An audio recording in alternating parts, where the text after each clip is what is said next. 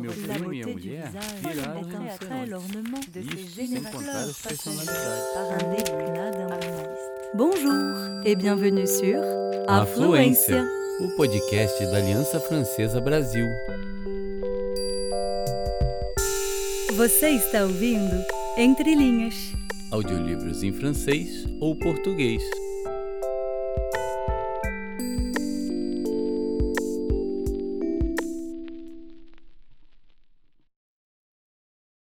Le jour où Pelé. Adieu, vive clarté de nos étés trop courts. Charles Baudelaire. Aux femmes du Raouche. En ce jeudi mille fois béni et royalement ensoleillé, Nourdine allait enfin voir Pelé, son idole. L'inox, tant attendu, était parti le matin même d'Alger, où l'équipe du Brésil avait été accueillie deux jours plus tôt. Nourdine n'avait quasiment pas fermé l'œil de la nuit et quand il avait enfin réussi à s'assoupir, c'était encore Pelé qui venait animer son rêve avec des dribbles, des passes et des buts plus extraordinaires les uns que les autres. Aussi ne fut-il pas mécontent quand la lumière du jour s'infiltra à travers les volets en bois de sa chambre. Il sauta du lit, s'habilla et alla à la cuisine. La cafetière, préparée par sa mère, était encore fumante. Il prit un grand verre dans lequel il versa trois cuillerées de graines de couscous de la veille qu'il mélangea au café. Depuis son enfance, il aimait composer ce mélange un peu compact et sucré qui faisait comme une sorte de gâteau qui fondait dans la bouche. Son verre vide, il se dirigea vers la chambre de ses parents. Il ouvrit la porte, passa la tête pour dire bonjour à son père qui était alité depuis trois jours. Cela le désolait.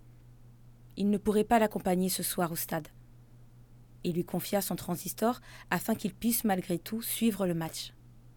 Ce transistor, c'était un peu son trésor. Il l'avait acheté dans une petite boutique de la rue Caïd Omar. C'était devenu son passe-temps favori. Il prenait plaisir à faire glisser son aiguille rouge pour suivre le championnat. Il écoutait également des chansons, des émissions de jeux, les rumeurs du pays et du monde avec leurs bonnes et leurs mauvaises nouvelles la chaîne 3 avait couvert l'arrivée à Alger des Brésiliens à l'aéroport de Dar el Beida et leur séance d'entraînement devant 15 000 personnes au municipal du Ruisseau. Il était prévu qu'à son retour d'Oran, elle rencontre de nouveau l'équipe nationale dans la capitale, au stade de Bologhine. Il avait aussi appris que Ahmed Ben Balla, premier président de la République et secrétaire général du bureau politique du Front de libération nationale FLN, serait présent au match. La veille de son départ pour Oran, il avait présidé la deuxième journée des travaux du comité central consacré aux questions économiques, industrielles et agricoles. Ce jour-là, la radio annonçait aussi le départ pour Paris, après un voyage d'information en Algérie, de Pierre Mendès France, l'ancien président du Conseil des ministres français. Elle était aussi revenue sur la préparation de l'importante conférence afro-asiatique qui devait se tenir à la fin du mois dans la capitale. De nombreux chefs d'État et des leaders de plusieurs organisations politiques étaient attendus. La capitale, où Nordine ne s'était jamais rendue, vivait également un événement exceptionnel le tournage de la bataille d'Alger, auquel il aurait bien voulu assister. Ce long métrage en noir et blanc, du réalisateur italien Gillo Pontecorvo, mobilisait des centaines de figurants et un important matériel militaire, dont des chars. Il était, précisait le journaliste, destiné à relater les affrontements armés qui eurent lieu à la Casbah, de janvier à l'automne 1957, entre les combattants du FLN et les parachutistes du général Bijard. Il rappela que vingt ans plus tôt, cette même Casbah, reconstituée en carton-pâte, avait servi de décor au Pépé le Moco de Julien Duvivier, et que quatre ans plus tard, après le putsch des généraux, la ville allait connaître, comme Oran, la violence aveugle de l'OAS. Nourdine entra une dernière fois dans la salle de bain. Il jeta un œil dans la glace. Ses cheveux noirs et bouclés étaient bien en place. Il faut dire qu'il avait été chez le coiffeur la veille. Maintenant il était prêt. Il descendit à pied les six étages de la cité Dar el Rayet, où il vivait depuis que ses parents avaient, à l'indépendance, quitté le Haouch, la cour commune du 25 de la rue du Tombouctou, où il avait grandi. Il était 10 heures ce matin du 17 juin 1965 et il n'avait pas tout à fait 17 ans.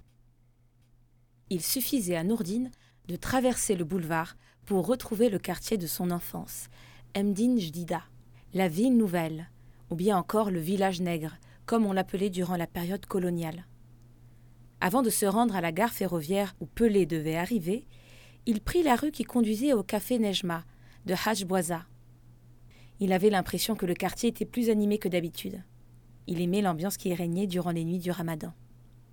À la tombée du soir, les cafés ouvraient leurs portes aux clients qui avaient repris des couleurs après une longue journée de privation, particulièrement en été quand la soif est plus intense. Ce mois-là réclamait un autre sacrifice, celui de ne pas avoir à la dépense pour améliorer l'ordinaire.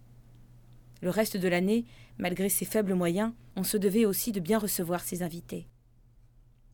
Radio Alger, en langue arabe et les muezzines du quartier qui comptait plusieurs gargotes, annonçaient la rupture du jeûne comme la tradition le voulait, et qui voudra tout à l'heure pour l'accueil des Brésiliens, on entamait avec la shorba ou la khrira les festivités avec du lait et des dattes. Cette fois, les meida étaient garnis de plats copieux avec de la viande d'agneau, du poulet aux pruneaux, aux amandes ou aux raisins. On finissait avec du café à la cannelle, à la fleur d'oranger, ou avec du thé à la menthe, le tout accompagné de gâteaux nappés d'un sirop onctueux à base de sucre. Pour les insomniaques, et les plus résistants, la soirée se prolongeait jusqu'au petit matin. Entourés par le bourdonnement des guêpes, les étals continuaient de proposer leurs pyramides de slabia, de mahloud, de cornes de gazelle et de griwesh. Les enfants s'égayaient dans les rues. Certains jouaient avec un petit ballon en plastique ou aux osselets. D'autres discutaient tranquillement sous la lumière des lampadaires. Près de là, les bains morts se transformaient en hôtels en louant leurs banquettes à des prix modiques. Face à l'école de Medelset el les maisons closes de la rue du général Clausel, fréquentées le plus souvent par les militaires, allumaient au-dessus de leurs portes en fer leurs grosses ampoules colorées. Nourdine pénétra chez Hajbouaza où rien n'avait changé depuis des lustres. C'était le même décor, le même mobilier, et les beignets étaient encore pêchés dans l'huile bouillante avec un fil de fer au bout retourné. Le café était servi dans des verres saturés de sucre et le thé souvent noyé dans des feuilles de menthe fraîches.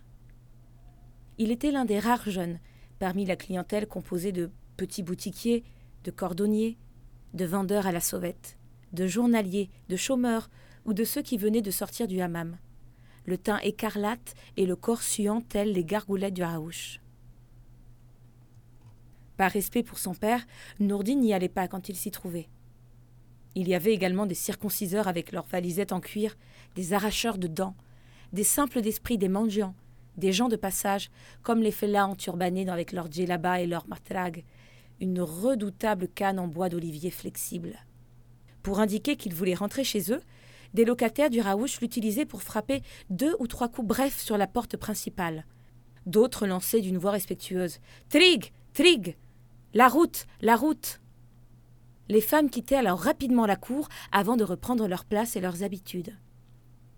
L'établissement fut ouvert au lendemain de la Seconde Guerre mondiale, guerre au cours de laquelle Hajj Bouaza avait, comme le président Ben Bala, participé à la bataille de Monte Cassino.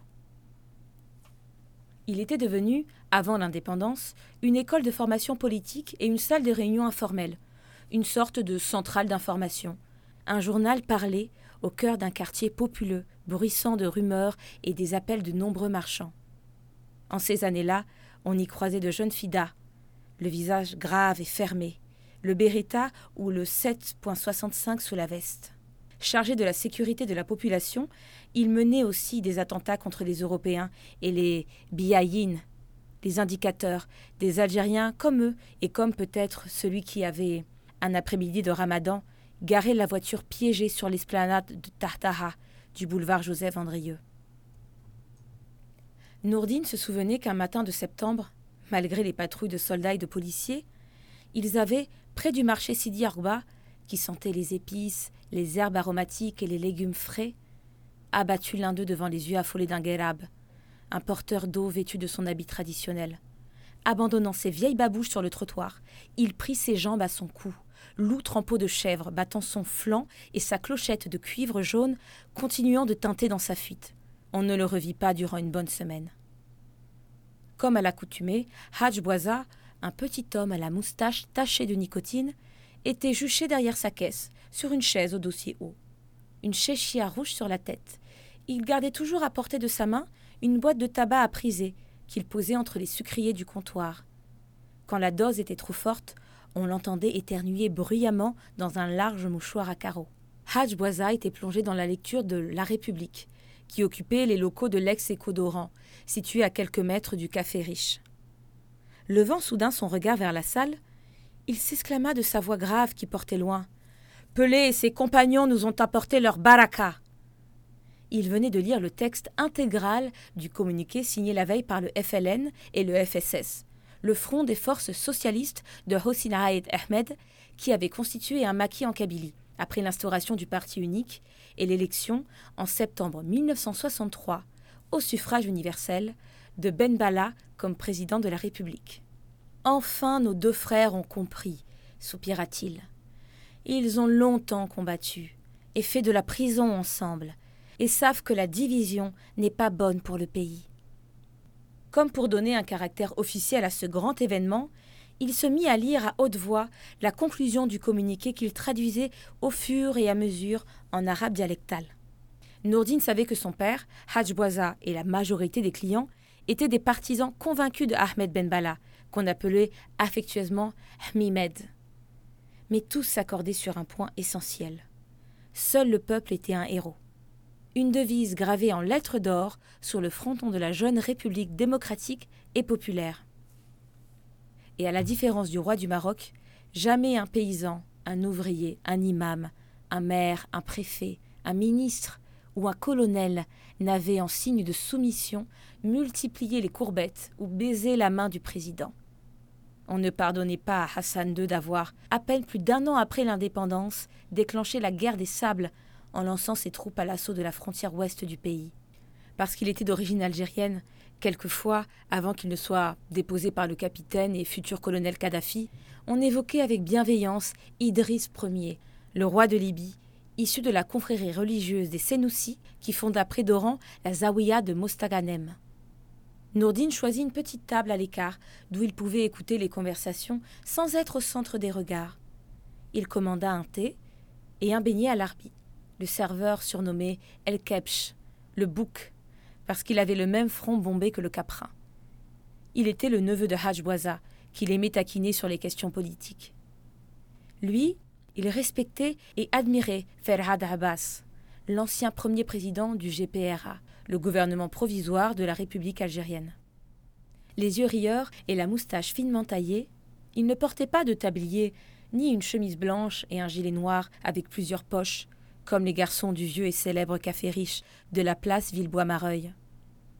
Sur le sol patiné par les années et couvert de losanges marron et noirs, il slalomait, le plateau en équilibre sur la tête, entre le comptoir et la terrasse, où officiait le marchand de beignets, le front en sueur et le visage rougi par la chaleur de la poêle. Les jours de grande influence, pour se frayer un chemin, l'arbi lançait, comme les hommes du Raouche, Trig Trig de temps à autre, il était rattrapé par la nostalgie de revoir sa ville natale, Sidi Bel. Sans avoir peur d'exagérer, il affirmait en reprenant la chanson de Ourad Bémédienne, qui venait de mourir à Bab el-Oued au volant de sa voiture, que ces maisons étaient plus belles que celles de Paris. Il n'oubliait pas d'ajouter que l'ex-place Carnot, où le président tiendrait cet après-midi un meeting, était la plus jolie du monde. Le regard de Nourdine parcourut la salle enfumée, assez vaste et au mobilier un peu bancal. Il flottait quelquefois une odeur de kiff rapportée clandestinement du Maroc.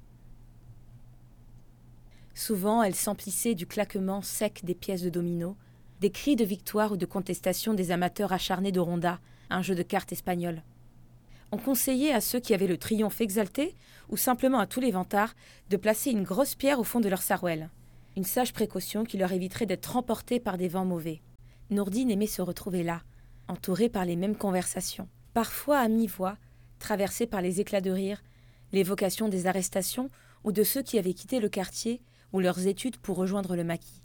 On se souvenait aussi avec émotion du sacrifice de Ahmed Zabana, le premier moudjahid à être guillotiné avec l'aval du garde des Sceaux, ministre de la Justice, François Mitterrand. Quelquefois, les clients parlaient des femmes, mais jamais de leur épouse, sauf si elles étaient gravement malades ou venaient de décéder Il entendait aussi des anecdotes sur les vieilles figures d'Oran et sur les gloires du ballon rond qui avait, à l'indépendance, repris du service. Le FLN avait interdit toute compétition aux formations musulmanes, comme les équipes locales, l'USMO, le MCO ou l'ASM, dont son père était l'un des fidèles supporters. Une décision prise en 1956, après que l'USM Belabès avait refusé de jouer la coupe finale de la Coupe d'Afrique du Nord face au Sporting Club Belabès. Exclusivement composé d'Européens, surnommé le Club des Légionnaires, le SCBA avait aligné, alors qu'il était sous le coup d'une suspension, sa vedette, l'avant-centre et capitaine Hubert Gros. Le café Nejma tirait son rideau métallique vers 21h, ou plutôt s'il y avait du grabuge dans les rues. Il était un peu le pouls de ce quartier, très vivant malgré la mort qui, il n'y a pas si longtemps, rôdait dans la ville, telle une chienne affamée. Nourdine avait depuis longtemps terminé de boire son thé. Malgré les nuages de flytox qui imprégnaient parfois l'air, les mouches imperturbables continuaient leur danse ézeillante. Au milieu des chansons de Farid El ou de Cher Hamada, la Magana, une imposante horloge dorée, sonnait l'heure. Au-dessus d'un miroir qui avait, à cause de la cigarette, la mine pâle, les jours, les mois et les saisons s'étaient arrêtés entre les pages écornées d'un vieux calendrier aux images jaunies. La pendule marqua onze heures. Il était grand temps pour Nordine d'aller à la gare pour attendre l'inox qui transportait Pelé et ses brillants coéquipiers. Il se dirigea vers le plateau Saint-Michel, longea l'hôpital civil, traversa l'ex-boulevard Fulton et aperçut, à quelques mètres de là, la gare avec son faux minaret et sa coupole blanche qui se détachait dans le bleu du ciel. En y pénétrant, le cœur battant, il fut agréablement surpris par la fraîcheur des lieux. Il n'eut pas le temps de contempler le décor qu'il était déjà happé par la foule, laquelle se mêlaient les officiels et les journalistes rassemblés, sur le quai et dans le hall orné de jolies mosaïques. Tout le monde était là pour le roi Pelé. Outre Edson Aranches de Nascimento, Noureddin connaissait par cœur le vrai nom de Pelé. Une odeur corsée lui rappelait la glorieuse formation de ce pays. Le café du Brésil torréfié dans la manufacture du quartier d'Ekmoul. Tout gamin, il la sentait jusque dans le hall du cinéma Le Plaza de l'avenue d'Oujda, où il allait avec son père. Très vite, Noureddin s'était trouvé des affinités avec Pelé.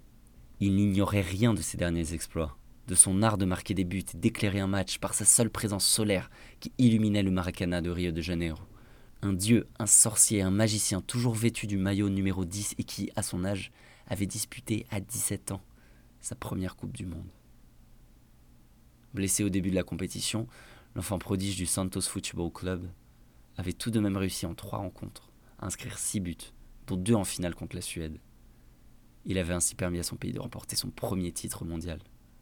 Cette victoire éclatante et amplement méritée avait fait vite oublier l'échec malheureux de la Célestin huit ans plus tôt, et devant 200 000 personnes, face à l'Uruguay, dans ce même Maracana inauguré pour l'occasion. Le traumatisme avait été si fort qu'elle remplaça sa traditionnelle tenue blanche par celle portant les couleurs nationales. Noureddin avait souvent essayé d'imiter son idole. Dans les flaques de pluie ou la poussière chaude des terrains vagues, dans la rue où passaient les voitures, les charrettes, les bicyclettes et les scooters, il avait, dès ses neuf ans, tapé dans un ballon improbable. En short ou en pantalon, il tentait, avec ses chaussures de tous les jours, de le glisser entre les vêtements roulés en boule ou entre deux bouts de parpaing qui servaient de poteau.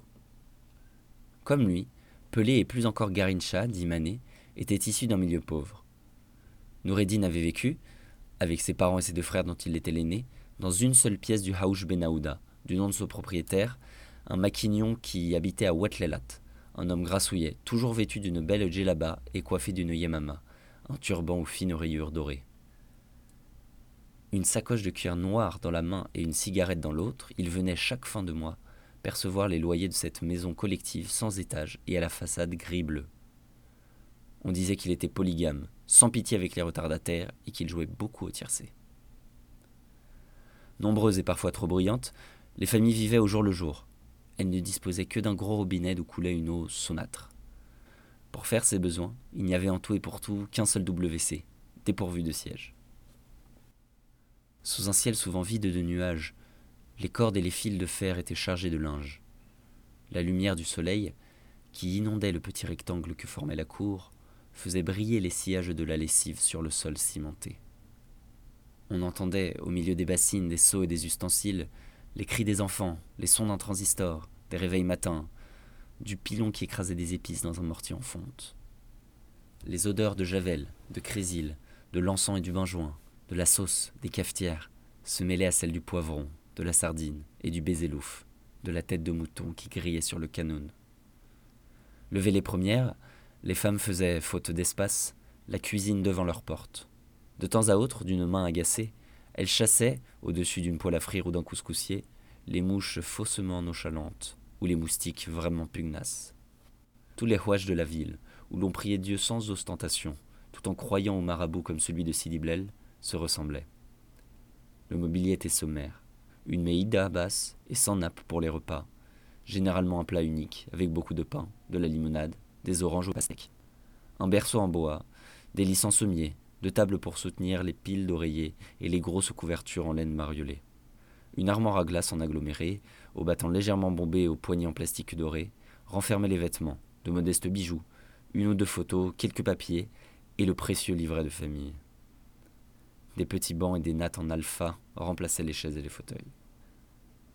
À part la baleine, la tortue de la gentille Khalti Halima, à la taille mince comme les feuilles de laitue qu'elle lui donnait à grignoter, il n'y avait pas d'animaux domestiques. On n'avait pas le temps ni les moyens de s'en occuper ou de les gâter. Cela n'empêchait pas les chiens et les chats d'inspecter les poubelles sans couvercle posées sur les trottoirs. La nuit, bien avant les déflagrations des pains de plastique, le bruit des fusillades et le ronflement des camions militaires qui avaient remplacé celui des bus, la cour, une fois les portes closes, les bougies et les quinquets à pétrole éteints, retrouvait ses silences, son calme à peine troublé par les vagissements d'un nouveau-né, les tout sautements d'un adulte, ou l'appel des muezzines. L'été, alors que les pièces étaient plongées dans la pénombre fraîche et que les gargoulettes transpiraient sur le rebord des rares fenêtres, des ombres se faufilaient, comme des lézards, dans les coins isolés de la bâtisse que la canicule étreignait jusqu'à l'approche du crépuscule. Parfois vif et glacial, l'hiver à la lumière basse faisait son retour avec les braseros rougeoyants, les petits sacs de charbon, les pieds de bœuf aux haricots blancs et les berkoukes hamiyarkos, un couscous tellement brûlant qu'on aurait dit qu'il dansait de joie. Fumant dans un grand plot en noyer, il était préparé avec de la grosse semoule, des morceaux de citrouille, une sauce rouge épicée et de la viande séchée, souvent un reliquat du mouton de l'Aïd el-Kébir.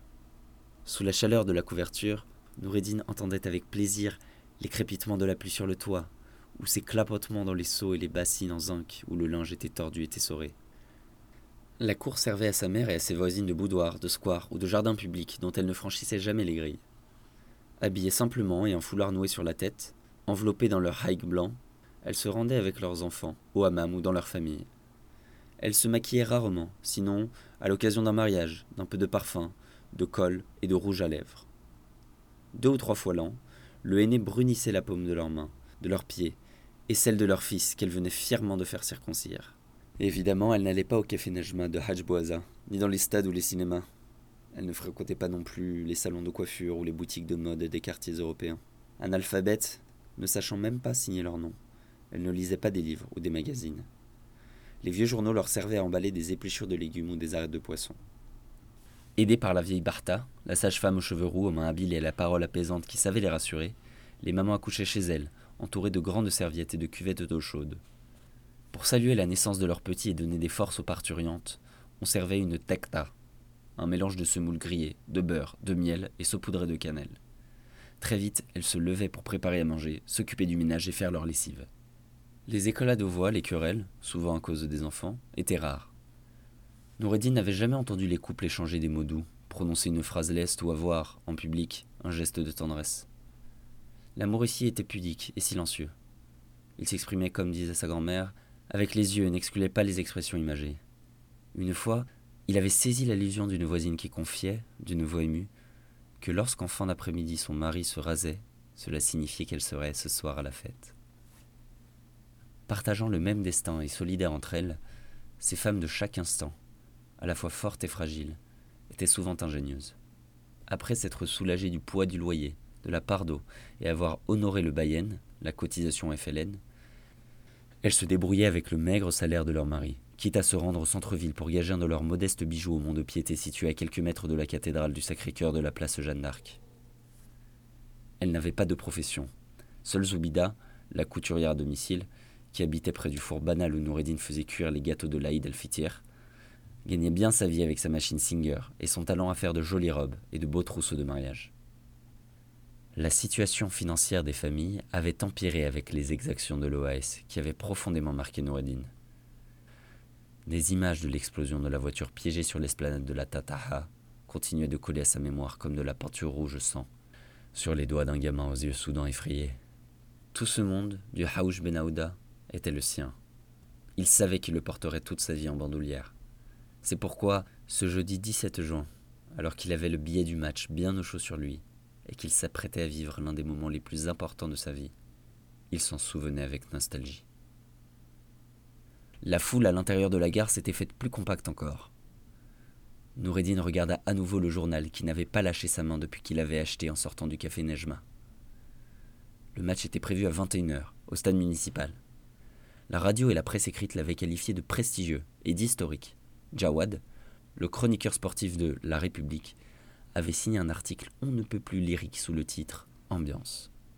De par la valeur exceptionnelle des joueurs brésiliens sacrés meilleurs footballeurs du monde, qui vont être, écrivait-il, confrontés à l'élite de nos professionnels et amateurs, de par l'enthousiasme créé par la présence des étoiles sud-américaines, dont les plus scintillantes seront notamment les incomparables Pelé et Garincha, de par l'ampleur de son organisation et surtout la présence imposante de 45 000 spectateurs environ, la rencontre Algérie-Brésil se présente comme un haut fait de la vie footballistique algérienne. Et si on n'oublie pas d'y ajouter l'autre confrontation internationale qui opposera, en levée de rideau, les sélections juniors est-allemandes algériennes, l'on comprendra pourquoi chacun ne cesse d'encenser les responsables de notre football. En cette belle et grande soirée du 17 juin, tout était réuni, soulignait-il, pour que le public oranais vive des moments d'intense émotion. Oui, le public oranais allait vibrer aux exploits de Pelé, comme aux feintes étourdissantes de Garincha. Il allait goûter avec plaisir au jeu collectif explosif des Brésiliens, ayant pour support une technique irréprochable et une tactique où l'inspiration tient une place primordiale. Noureddin avait lu l'article deux fois. Selon le bon mot qui courait dans la ville, il savait que les Oranais préféraient le mot ambiance qui servait de titre à l'article au style grandiloquent de Jawad, à celui d'ambulance, qui rappelait à beaucoup de mauvais souvenirs. Le quotidien annonçait aussi en grosses lettres la présence à cette rencontre de légende du président Ahmed Ben Bella. Accueilli le matin, accueilli le matin, à sa descente de l'Ilyushin 2 18 offert par Nikita Khrouchtchev, à l'aéroport d'Essenia par le chef de la deuxième région militaire, le commissaire du parti, le préfet et le maire, il était reparti aussitôt par la route pour commencer sa visite officielle. Il devait inaugurer à Ain la RN23 et un émetteur de télévision près de la Sidi Bel Abbès, où il devait faire un discours sur l'ancienne place Carnot, désormais place du 1er novembre 1954, date du déclenchement de l'insurrection armée. L'année précédente, Noureddin avait vu, comme il verrait bientôt Pelé, le président en chair et en os, au cours d'un rassemblement populaire sur la place d'Armès Doran. Vers midi, l'agitation se fit plus grande encore. L'inox venait enfin d'arriver. Noureddin, le cœur toujours battant, vit alors Pelé qui marchait sur le quai, l'air décontracté et le sourire aux lèvres. Le pas souple, il resplendissait dans son costume bleu, sa chemise à la blancheur éclatante, sa belle cravate et sa veste au blason orné de deux étoiles, celle des Coupes du Monde déjà remportées. À sa simple prestance, son aura, on sentait l'homme au destin exceptionnel. Même s'il ne lui avait pas parlé ni même serré la main, il était maintenant sûr l'avoir vu en vrai. C'était écrit, comme disait sa grand-mère, quand un miracle qui la dépassait se produisait. Il reconnut aussi l'autre perle de la Célessao, l'émouvant Garincha, avec sa tête d'Indien et ses jambes légèrement déformées, un ailier au redoutable pied gauche qui donnait le tournis à ses adversaires. Après les crépitements des flashs des photographes et l'accueil chaleureux des officiels qui, en signe de bienvenue, leur firent goûter du lait et des dattes, les Auriverdes, les Verts et Or, accompagnés de plusieurs journalistes et de radioreporters brésiliens, montèrent dans deux luxueux cars. Accompagnés de motards en uniforme kaki et au casque blanc, ils allaient les conduire au centre-ville, à l'hôtel Martinez où, avec un peu de chance, Noureddin espérait tout à l'heure revoir le légendaire numéro 10. Pelé et son équipe partis, Nourdine sentit soudain un grand vide. Il n'était que 13 heures. Il lui fallait encore attendre huit longues heures avant le match. Que faire de tout ce temps qui lui semblait soudain infini, plus vaste que le Sahara dont il n'avait jamais foulé le sable? Quatre jours auparavant, il avait acheté au centre-ville le ticket dont le prix avait, à la veille de la rencontre, doublé, voire triplé au marché noir. Souvent, il vérifiait qu'il ne l'avait pas perdu et qu'il était bien au fond de la poche arrière droite de son pantalon. Pour l'obtenir, il lui avait fallu jouer des coudes devant le kiosque de Hamou où les piles de journaux avaient diminué. Face au prix unique, le kiosque était planté sur le boulevard de la Soumam où les cars des Brésiliens allaient bientôt stationner. Un instant, Nourdine songea à rentrer à la maison. Et puis non, il n'avait pas envie de partager ce temps avec sa famille, ni avec personne d'autre. Il voulait être seul, pour savourer cette journée. Tant pis si l'attente lui paraîtrait interminable. Avant de se rendre à l'hôtel Martinez, il retourna à la ville nouvelle, où il déjeuna chez Chergui d'un morceau de galantica. D'origine espagnole, cuite au feu de bois, elle était faite avec de la farine de pois chiches, du pain dur et des œufs un turban de mousseline blanche sur la tête et le haut de la main tatouée, Chergui lui coupa une bonne tranche chaude qu'il glissa dans une demi-baguette de pain. Nourdine la saupoudra avec juste ce qu'il faut de sel et de cumin et ajouta un peu de harissa avant d'y mordre avec plaisir. Cela valait un steak. Ce n'était pas cher et ça remplissait bien le ventre de milliers de personnes. Il but également un verre de sherbet glacé, une boisson sucrée au citron que Chergui préparait lui-même dans sa minuscule boutique située face au musée d'Amect, dont le grand escalier était autrefois orné de deux bronzes de femmes du sculpteur algérois Paul Belmondo, le père de l'acteur qu'il avait vu dans Cartouche. Ces deux nus, qui attiraient irrésistiblement l'œil, avaient, pour des raisons de pudeur, vite rejoint les réserves. De l'autre côté de l'édifice, aux colonnettes blanches, et qui abritait aussi la bibliothèque municipale aux portes vitrées, se dressait l'ex-lycée Ardaillon, rebaptisé du nom d'Ibn Badis, où Nourdine était en classe de troisième. Sa scolarité avait été brutalement interrompue avec la fermeture des établissements du primaire. Durant presque deux ans, il avait été obligé de remiser son cartable au-dessus de l'armoire familiale, au poignet en plastique. L'école Louis Lumière, où il avait été inscrit, avait été réquisitionnée par l'armée régulière. Les militaires avaient posé du barbelé, entassé des sacs de sable devant le portail, sur les rebords des fenêtres et de la terrasse les piaillements des gamins dans la cour de récréation s'étaient éteints, comme les bougies du haouch, et un silence pesant enveloppait désormais la bâtisse de couleur marron-jaune. Il gardait de cette école un triste souvenir. On l'avait injustement accusé d'avoir dérobé le porte-monnaie de son institutrice, Madame Bourgadier. Il revoyait sa mère, convoquée par le directeur, mettre fébrilement son haïk, terrorisé à l'idée de franchir l'entrée, de traverser la cour et d'affronter, dans un bureau impressionnant, le regard et la voix de M. Duperron. Elle qui n'avait jamais su lire et écrire, il la vit, une seule fois de sa vie, saisir doucement son stylo alors qu'il faisait ses devoirs, puis, comme si elle voulait lui faire une surprise, en souriant, elle lui avait pris la main droite, et, avec une application touchante, elle avait, d'une écriture hésitante et maladroite, tracé en français sur sa paume leur nom de famille. Cet après-midi-là, ils devaient avoir huit ou neuf ans, ils étaient tous les deux comme des naufragés sur une île dans cette unique pièce où il l'avait rarement entendu se plaindre. Du fait de problèmes de santé, de grossesses passées et à venir, elle et ses voisines n'avaient pas le temps d'être hypochondriaques ou dépressives. Il revoyait encore son visage soudain épanoui, elle qui était restée désespérément muette devant le directeur au corps massif et droit, quand elle apprit que son fils était innocent. On avait fini par découvrir l'auteur du larcin, un élève d'une classe d'à côté et dont le père était un avocat connu qui habitait à Saint-Antoine, dans une grosse villa pleine de fleurs. Nourdine ne possédait pas de photos avec sa mère de ces années-là, mais il conservait au fond de lui-même la trace de ces huit lettres venues de son cœur et qu'elle avait alignées sur sa paume renversée.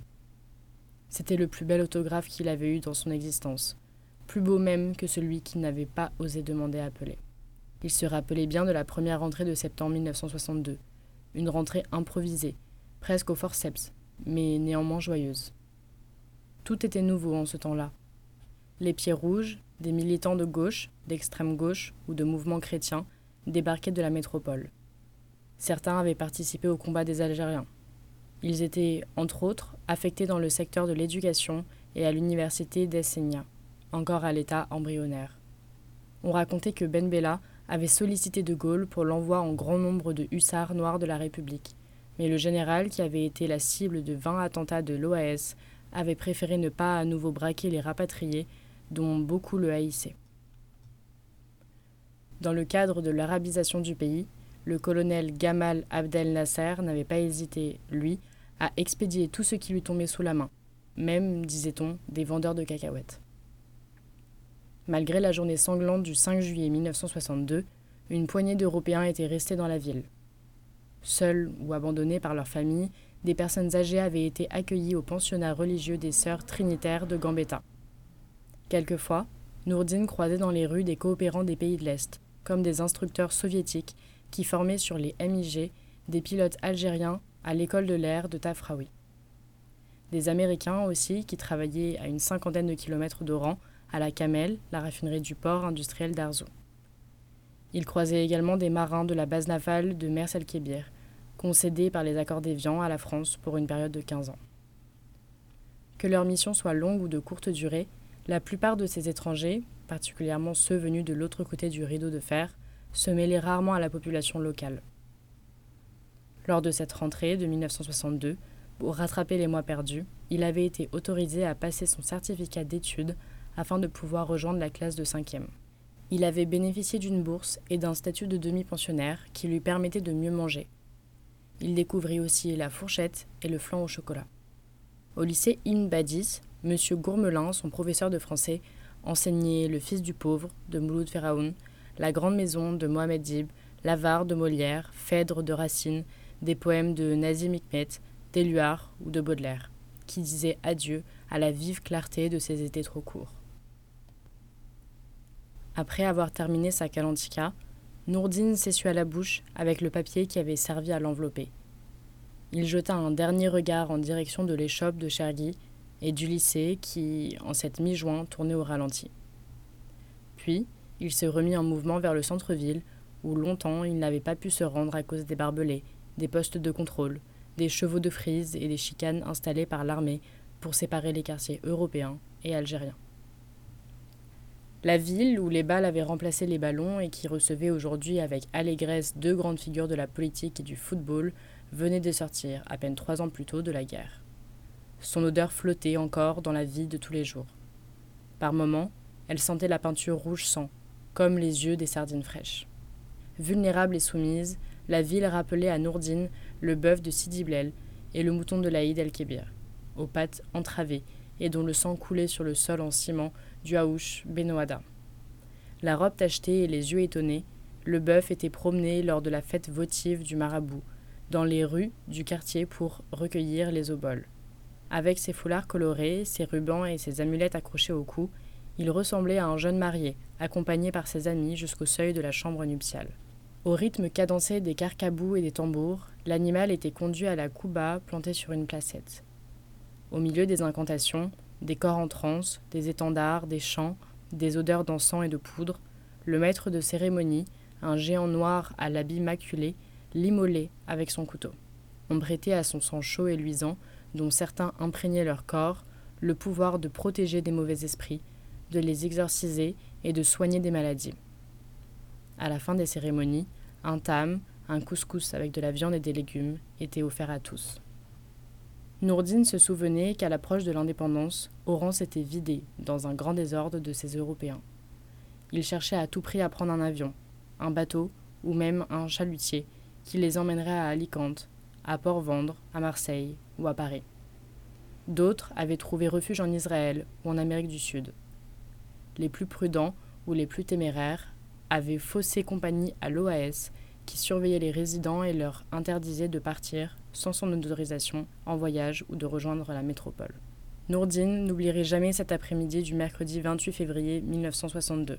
Les barbelés, les chevaux de frise, les contrôles n'avaient pas empêché vers 17 heures un effroyable carnage devant le Café des Sportifs, l'ancien siège de l'USMO, l'Union sportive musulmane d'Oran comme la Simca qui avait décimé devant le centre d'embauche du port d'Alger une cinquantaine de dockers, une voiture piégée par l'OAS avait explosé au cœur de la ville nouvelle, déjà la cible des mortiers et des snipers embusqués en haut des immeubles du plateau Saint-Michel qui se dressait derrière le musée d'Amay.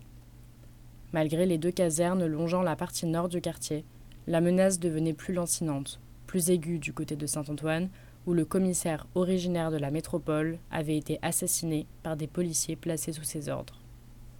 Comme beaucoup d'autres, ils étaient passés dans le camp des ultras, qui n'hésitaient pas à supprimer des Français de toute confession. Des libéraux, des civils, des officiers ou des jeunes du contingent qui les combattaient ou militaient pour la cause algérienne. Le danger venait également de la place du docteur Roux ou de la cité Lescure. Certains soirs, face au groupement de gendarmerie et à quelques pas du palais de justice, ces immeubles blancs résonnaient du bruit des sifflets et des casseroles qui martelaient que l'Algérie resterait éternellement française.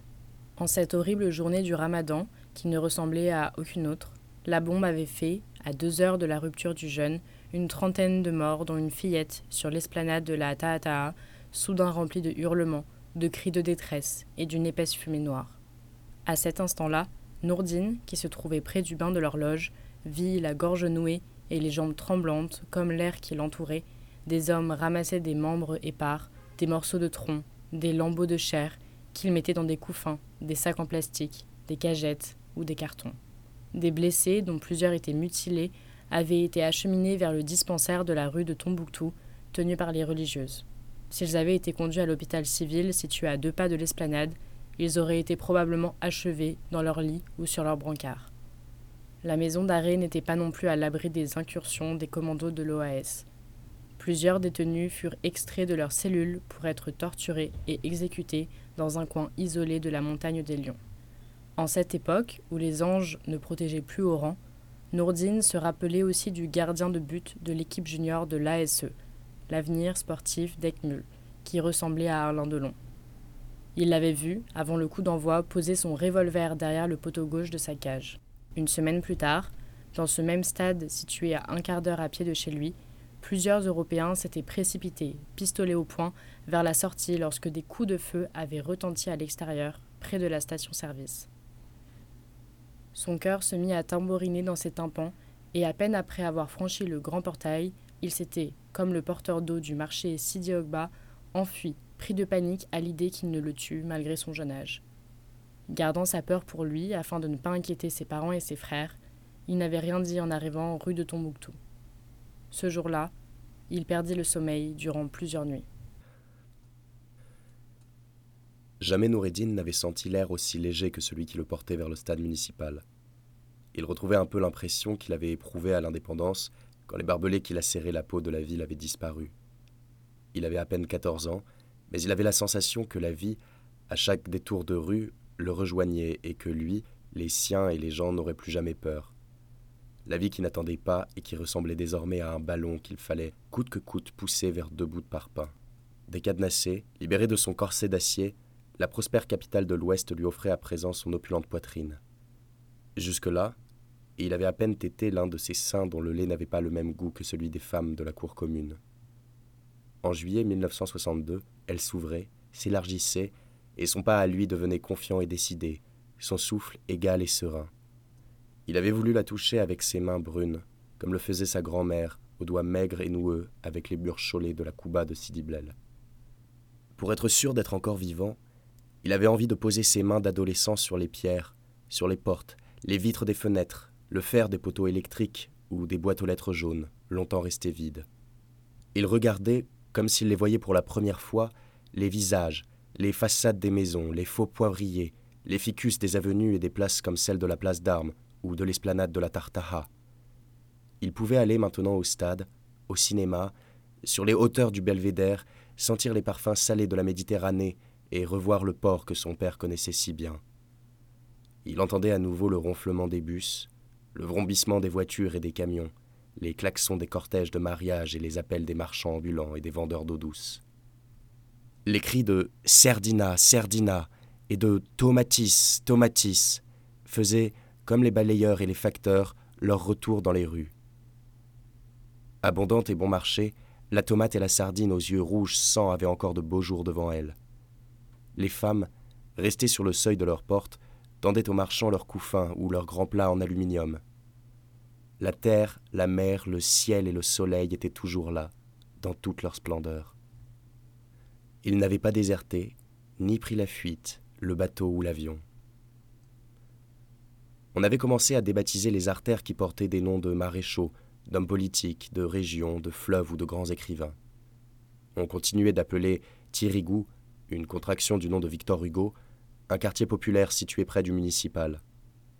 Des vieilles publicités et des panneaux fixés au-dessus des terrasses vantaient les mérites de l'apéritif du bonnet, des cigarettes Bastos, de la brillantine Fortville, du pétrole Anne et du chocolat Meunier. On sentait encore dans l'air la présence à la fois proche et lointaine des Français de souche et des pieds noirs qu'Enrico Macias avait salué avec son Adieu mon pays, un énorme succès composé sur le ville d'Alger, qui l'emmenait définitivement en métropole. La gravité de cette chanson faisait un peu oublier la légèreté enjouée de l'égyptien Bob Azam, avec ses Ya Mustapha et Fais-moi du couscous, chérie, fais-moi du couscous. Ce dernier n'était plus royal et, cuite sous les feux de la nostalgie et du ressentiment, les merguez avaient un goût de cendre. À l'époque, Noureddin rêvait d'être chanteur de variété. Il imitait Johnny Hallyday, devenu en cette période furieusement yéyé l'idole des jeunes et la star numéro un en France. Un dimanche, sur le chantier déserté d'une villa qu'un Belge construisait au plateau Saint-Michel, où était né le jeune et déjà célèbre couturier Yves Saint-Laurent, ses copains et lui avaient installé une petite scène ronde avec du sable et des briques rouges. Il ne manquait que la sono, les projecteurs, les musiciens et le micro-baladeur. Le jean lui collait aux cuisses, les cheveux ébouriffés, la chemise noire au col relevé, ouverte jusqu'au nombril. Il s'était caché le front en sueur et les jambes flageolantes derrière un pilier au ciment encore frais. Il serrait contre son ventre moite une guitare de fortune fabriquée avec du contreplaqué passé au cirage noir. Prenant son courage à deux mains, il s'était lancé sur la piste en hurlant Souvenir, souvenir. Roulant sur le sable et en grattant sur les fils de pêche fixés avec des clous à un bout de bois, il avait hurlé aussi quelques mots qu'il ne comprenait pas de Tutti Frutti, le tube planétaire de Little Richard, A whoop bomb, a loom up, a lob bomb bomb. Assis sur des madriers ou sur des parpaings, ses camarades mi-admiratifs, mi-rigolards, avaient applaudi sa performance qui n'avait pas dépassé une dizaine de minutes. La villa inachevée qui lui avait servi d'Olympia fut abandonnée par son propriétaire après son départ précipité pour la Belgique. En déambulant dans la ville, Noureddin retrouvait chez les marchands des traces matérielles, la plupart inexistantes dans les pièces du Haouch, de ceux qui avaient choisi de quitter pour toujours Oran. Des armoires à l'ancienne, des lits en fer forgé, des réfrigérateurs, des gazinières, des cocottes minutes, des tourne-disques, des 78 tours, des vinyles. Des grands vases en porcelaine fleurie, des théières en étain, des fers à repasser électriques, des glacières et des cendriers en verre biseauté, côtoyaient des téléphones en bakélite, des annuaires, des postes TSF et de grosses télévisions avec leurs tables mobiles. Il y avait également des machines à écrire, des miroirs au bois doré, des bibelots, des services de table, des tableaux, des natures mortes.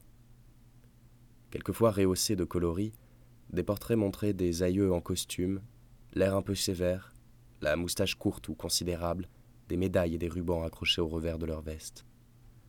Assises ou debout, la peau blanche ou mate, des femmes de tout âge, avec leurs coiffes élaborées et leurs jolis bijoux, avaient, entre de longs vases d'où jaillissaient des fleurs en plastique, la pose digne et le sourire attendri. Tous ces décors de studio, ces visages voisinaient avec ceux des clichés en noir et blanc et en couleur de mariage, de communion, de fête d'anniversaire, de vacances. Ils flottaient au-dessus de ces restes anonymes et dispersés, de ces bribes d'histoire familiale et individuelle, comme le parfum de vie ancienne et d'une époque disparue pour toujours. Les objets les plus nombreux étaient les revues illustrées, parfois avec des photos sépia, des albums pour enfants, des manuels scolaires et des livres généralement de poche. Beaucoup étaient vendus par Cabran, le caporal, un combattant de 39-45, à la soixantaine virevoltante et au physique à la Charles Dulin. Posé dans des cartons, des cajots ou à même le sol, il s'entassait dans sa librairie d'occasion, une baraque en planche qui laissait filtrer une lumière poussiéreuse. Dressée en face du terrain vague de Sidi El Asni, elle se trouvait non loin du terrain de l'ASE où Noureddin avait cru qu'il allait être tué, et du carrefour du tir au pistolet menant au ravin de Raz El Aïn, qui vit couler les premières sources d'eau douce. Elle n'avait pas suffi à atténuer la soif de la ville, longtemps condamnée à boire une eau saumâtre, comme celle qui coulait au robinet en fonte du Haouch. Le samedi soir et les jours d'été, derrière les palissades en bois du stade, des balles étaient animées par un orchestre installé dans les tribunes. Sur le terrain de jeu transformé en piste de danse, Les mâles trouvaient que les filles sentaient un peu trop le vinaigre qu'elles utilisaient pour raviver la couleur de leurs cheveux. Noureddin dénicha chez Cabran une histoire du football parue à la fin des années 1950. Entre les pages illustrées de photos, de reproductions d'articles et de schémas tactiques, il trouva un vieux compte-rendu de l'écho d'Oran. Soigneusement découpé avec des ciseaux, il concernait la prestigieuse rencontre entre Reims et le Real Madrid qui s'était déroulée le 8 mai 1958 au municipal, inauguré deux ans plus tôt. Elle avait été remportée 5 buts à 2 par les Madrilènes, champions d'Europe. L'affiche réunissait des ténors tels Jonquet, Pushkas, Piantoni, Gento et Alfredo Di Stefano, dit la Saeta Rubia, la flèche blonde. Lyrique comme Jawad, le journaliste vantait son style de jeu et ses exploits techniques qui reçurent l'ovation du public. Il rappela aussi qu'Oran avait été sacré par l'équipe la ville la plus sportive de France pour la qualité de ses activités et de ses installations, dont le fleuron était son grand stade. Avec ce gros ouvrage et d'anciens numéros de France Football et du Miroir des Sports, Noureddin fit mieux connaissance avec la vie et les œuvres de Pelé, unanimement reconnu comme le plus grand joueur de tous les temps. Celui-là même qui avait, entre autres au Maracana, inscrit en un seul match huit buts contre le prestigieux Botafogo Football Club.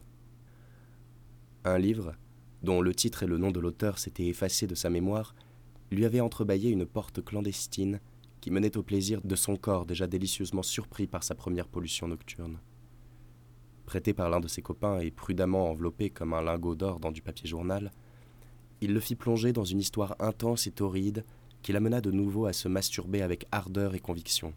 Il n'était pas en pays inconnu, puisque, avec ses mêmes copains, face à un mur plein de fissures, ils avaient dans un coin isolé organisé un concours de calipe, de lait comme on appelait le sperme. Ils crachaient comme des maçons dans leurs mains, chauffaient avec soin leurs truelles, se dressaient sur leurs jambes tels des lanceurs de javelots et ajustaient leurs tirs. Avant de lâcher sans honte et sans remords leur jus d'adolescents fiers et conquérants, Boilem transpirait à grosses gouttes.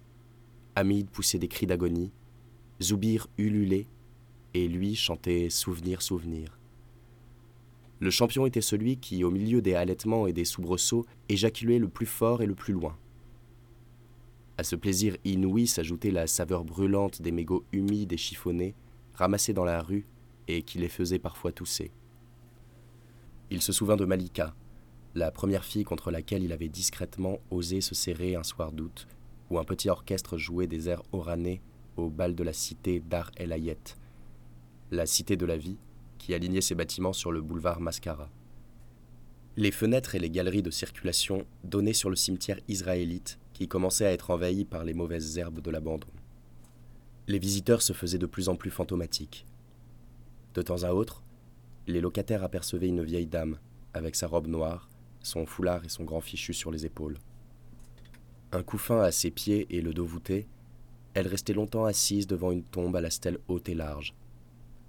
Avec les ruraux poussés à l'exode par la misère et les violences de la guerre, les moins chanceux ou les plus timorés avaient été logés dans les HLM. Les officiers de l'armée et de la police, les fonctionnaires bien placés et les plus débrouillards, s'étaient emparés des meilleurs appartements, des pavillons et des villas encore pleins de leurs équipements. Un jour de juillet, un chef de Casma, un gros trousseau de clés dans la main, avait ouvert au père de Noureddin la porte de ses trois pièces cuisine du sixième étage situé à cinq minutes à pied du Haouch Ben Aouda. Pour fêter ce grand événement, son père acheta le lendemain un poste de télévision en noir et blanc. Ce matin-là, Noureddin entrait pour la première fois, alors qu'il était né dans une ville à majorité européenne, à l'intérieur d'une maison de Français. Ses rares camarades de classe ne l'avaient jamais invité chez eux. Ils ne leur en voulaient pas, leurs parents devaient leur interdire de fréquenter les petits Arabes. En pénétrant avec les siens dans ce nouveau logement où il aurait enfin une chambre rien qu'à lui et où il pourrait faire tranquillement ses devoirs, il fut impressionné par le calme et le confort qui y régnait. Tout était soigneusement rangé. Il avait l'impression que ses anciens occupants n'allaient pas tarder à revenir chez eux. Dans leur appartement qui se remplirait de nouveau de leurs gestes, de leurs voix, des odeurs et des bruits qui leur étaient coutumiers, ils retrouveraient alors leurs meubles, leurs lits, leurs assiettes, leurs téléviseurs et peut-être leurs chiens ou leurs chats. Avec ce déménagement, Noureddin avait perdu de vue ses copains dont les parents avaient bénéficié de logements dans d'autres quartiers. Il était content de rencontrer parfois l'un d'eux au hasard des rues, comme il aurait été aussi heureux de revoir la belle Malika, qui habitait au quatrième, porte de gauche. Elle avait son âge, des nattes, une robe légère, sans manches, et ses joues s'étaient soudain empourprées quand sa main fiévreuse avait touché le bas de son dos. L'éblouissement qui l'avait envahi n'eut pas de suite, car peu de temps après, Malika était partie vivre avec les siens dans un autre endroit de la ville. Il ignorait sa nouvelle adresse, sinon il aurait rôdé autour de sa maison. Quelques étés plus tard, malgré le haïk qui l'a drapé, le cœur battant la chamade, il l'a reconnue, sur la place de la Bastille, accompagné de son mari et de ses deux enfants joliment vêtus. Il était un peu plus de 14 heures quand Noureddin arriva à la place d'armes où se trouvaient l'hôtel Martinez et l'hôtel de ville.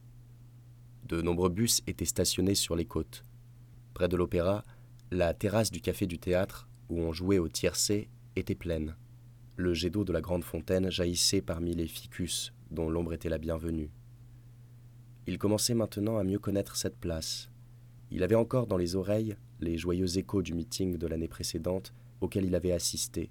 Il réunissait Ben Bella et le président du Mali, Modibo Keïta, que les Oranais avaient affublé du sobriquet de Gaïta, du nom d'un instrument à vent traditionnel. Deux ans plus tard, il remettait ça pour Hajj Omar Bongo, le chef de l'État gabonais qu'ils avaient surnommé Omar Banka, Omar la Banque. Les scouts, les jeunes de la JFLN et les écoliers curieux et excités qui agitaient des petits drapeaux étaient alignés sur les trottoirs. Des participants, transportés par des cars et des camions, avaient déjà acclamé les présidents depuis leur arrivée à l'aéroport d'Es-Senia. Dans l'odeur de la poudre brûlée et dans l'émiettement des lambeaux de journaux qui servaient de munitions, des groupes folkloriques comme les Karkabous de Sidi El Hasni ou les musiciens de Sab El Baroud de la ville nouvelle ajoutaient à l'ambiance. On les attendait ce soir au municipal avec leurs costumes colorés, leurs claquettes en métal, leurs tambours et leurs tromblons à la bouche évasée. Sous les clochetons et le balcon à colonnade, l'estrade avait été dressée sur le perron de marbre blanc de l'opéra qui, il n'y a pas si longtemps, avait été occupé, comme les écoles, les collèges et les lycées, par l'armée française. À gauche, au-dessus de la pharmacie qui faisait le coin, Noureddin avait aperçu une grande affiche en couleur des Rois du Soleil. Yul Brynner y tenait la vedette dans le rôle du chef Aigle Noir. Transformé en Indien prêt au sacrifice, debout devant un temple maya, il avait le regard perçant, les jambes musclées et le crâne lisse et brillant.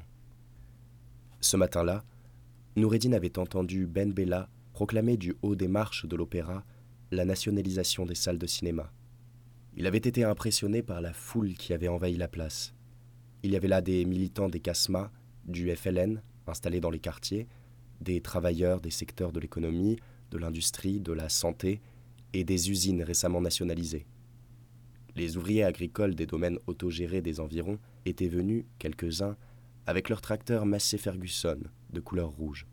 Le plus important domaine, celui de Miss Ergin, avait reçu, à l'occasion du premier anniversaire de l'indépendance, la visite d'un enfant du pays voisin à celui de Pelé, le commandant Ernesto Rafael Guevara de la Serna. Par mesure de sécurité, les déplacements du Tché en Algérie, le leader internationaliste était revenu en 1965, demeuré discret. Avec émotion, des chanceux dont Hadj Bouaza, les yeux encore pleins d'admiration, racontait l'avoir vu sur l'esplanade de la Tartaha, avec sa barbe, ses bottes à lacets, son uniforme vert olive et son béret noir orné d'une étoile rouge. Il était assis à la terrasse du café Nakous. Attablé avec de simples citoyens, sirotant un grand verre de thé et mordant dans un beignet chaud, il discutait avec eux en espagnol, une langue que certains parlaient, la majorité de la population oranaise étant il y a peu d'origine hispanique. Les femmes, dont celles des Ouaches, étaient nombreuses dans les meetings. Voilées mais le visage découvert, leur you-you fusait, tel un feu d'artifice au milieu des applaudissements. Qu'ils soient en costume, en treillis, en veste au col Mao, le burnou jeté sur les épaules ou le foulard rouge et vert des scouts noués autour du cou, elles trouvaient le célibataire Ben Bella élégant et beau. Beaucoup d'entre elles n'avaient pas hésité à sacrifier un ou deux de leurs maigres bijoux. La mère de Noureddin avait donné une paire de boucles d'oreilles au Sandouk Tadamoun, Ce fonds de solidarité nationale avait été lancé par le président pour renflouer les finances du jeune État, d'une nation revenue à la lumière du jour avec ses 8 millions d'habitants, la plupart pauvres et analphabètes. Pour affronter les immenses chantiers qui l'attendaient, elle n'avait hérité que d'une poignée d'enseignants, de médecins, d'ingénieurs et de cadres. Cette situation fut aggravée par l'incendie et la destruction par l'OAS des écoles, des centres de santé et des usines. Pour changer les choses, on disposait, lui avait dit son père d'un ton assuré, du pétrole et du gaz du Sahara que le général de Gaulle voulait, lors des négociations d'Évian, garder pour son pays. On sentait dans les rassemblements populaires auxquels Noureddin avait participé et dans les visites des chefs d'État dans la capitale, dont il avait eu des échos par la radio, une sorte d'innocence, d'enthousiasme tranquille. Comme si la fin de la guerre les avait rendus plus sereins, plus confiants en l'avenir, les gens, malgré leurs soucis, manifestaient parfois une naïveté touchante, de celle qu'on trouve dans les contes et les histoires d'amour. Nia Terebe, la naïveté finit par gagner, disait avec sa voix calme et son tatouage sur le front la grand-mère de Noureddin, qui ne voyait pas le mal partout. Un adage dont il se souviendrait toujours. Après les larmes et le deuil, les années à venir ne pouvaient, sous un ciel fraternel, qu'être prometteuses. Mieux encore, justes pour tous et généreuses envers les plus humbles. Comme les femmes du Haouch l'étaient entre elles, on n'oubliait pas aussi de faire preuve de solidarité avec les peuples en lutte ou avec ceux qui, comme l'Égypte, avaient soutenu les résistants algériens. À présent maître de son destin, le pays était content d'avoir accueilli Gamal Abdel Nasser, le premier chef d'État à lui rendre visite. Le Raïs avait fait, à bord du Ouria, la Liberté, une entrée triomphale à Alger, où une foule immense était venue l'acclamer au port et le long du cortège qui empruntait lentement les artères principales. Pour éviter les débordements, Ben Bella et Nasser avaient été hissés sur un camion de pompiers. Devenue la Mecque des révolutionnaires, la capitale abritait les sièges d'une vingtaine de mouvements et d'organisations africaines, asiatiques et latino-américaines luttant pour l'émancipation de leur peuple. Noureddin avait entendu dire que certains de leurs leaders repartaient avec de fortes sommes en espèces que leur remettait en main propre le président. Lors des rassemblements populaires où Noureddin était présent, des banderoles étaient tendues au-dessus des turbans, des chéchias, des haïks ou des têtes nues. Elles dénonçaient le colonialisme, le racisme, le sionisme et les menées de l'impérialisme dans le tiers-monde.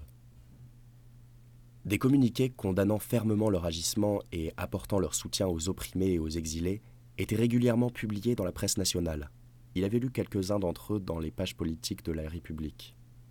Quelques jours après le meeting avec Modibo Keïta, l'hôtel de ville avait servi de décor à sa première photo de famille, où il était réuni avec ses deux frères. Ce dimanche-là, sa mère n'était pas avec eux. Son père se tenait près du photographe ambulant, qui fixait en noir et blanc sa progéniture en short et en maillot rayé. Maigre, les cheveux cette fois coupés en brosse, il était le deuxième à partir de la gauche. Il dépassait d'une tête son cadet, Kadour, qui souriait. Avec Bloufa, qui avait l'air intimidé, il se tenait sous l'un des deux lions en bronze qui ornaient l'entrée de l'édifice, avec sa façade de style néo-renaissance, ses élégantes fenêtres et son grand escalier d'apparat. Noureddin traversa la place et se dirigea vers le Magellan, le restaurant de l'hôtel Martinez. La Célestin avait peut-être fini de déjeuner. Le restaurant aux lumières feutrées était bâti en face de l'ancien palais turc du Bey Mohamed el-Kébir, connu pour avoir repris Oran aux Espagnols en 1792. Une des rues de la ville nouvelle portait son nom. Devant la porte à tambour de l'hôtel qui venait d'enrichir les pages de son vieux livre d'or signé par de prestigieux pensionnaires, régnait une effervescence joyeuse. On aurait dit une ambiance de mariage. Les chauffeurs des cars et les motards attendaient sur le boulevard de la Soumane, l'ex-boulevard Gallieni, bordé de palmiers, des canaris dont les fruits immangeables et d'un orange vif jonchaient les trottoirs carrelés. Derrière la salle, aux tentures de velours rouge, les serveurs finissaient de ranger. Noureddin colla ses yeux sur la baie vitrée et aperçut un aquarium où des poissons multicolores ondulaient. C'était la première fois qu'il en voyait d'une telle taille. Il trouvait le spectacle ravissant. En revanche, il n'aperçut aucun joueur. Sans doute étaient-ils déjà montés dans leur chambre pour se reposer ou faire une petite sieste avant de se rendre au thé d'honneur offert par le préfet, comme l'avait signalé La République. Seuls des photographes de la délégation brésilienne étaient sortis pour mettre dans leur boîte quelques monuments de la ville, à commencer par l'opéra et la mairie au lion de bronze.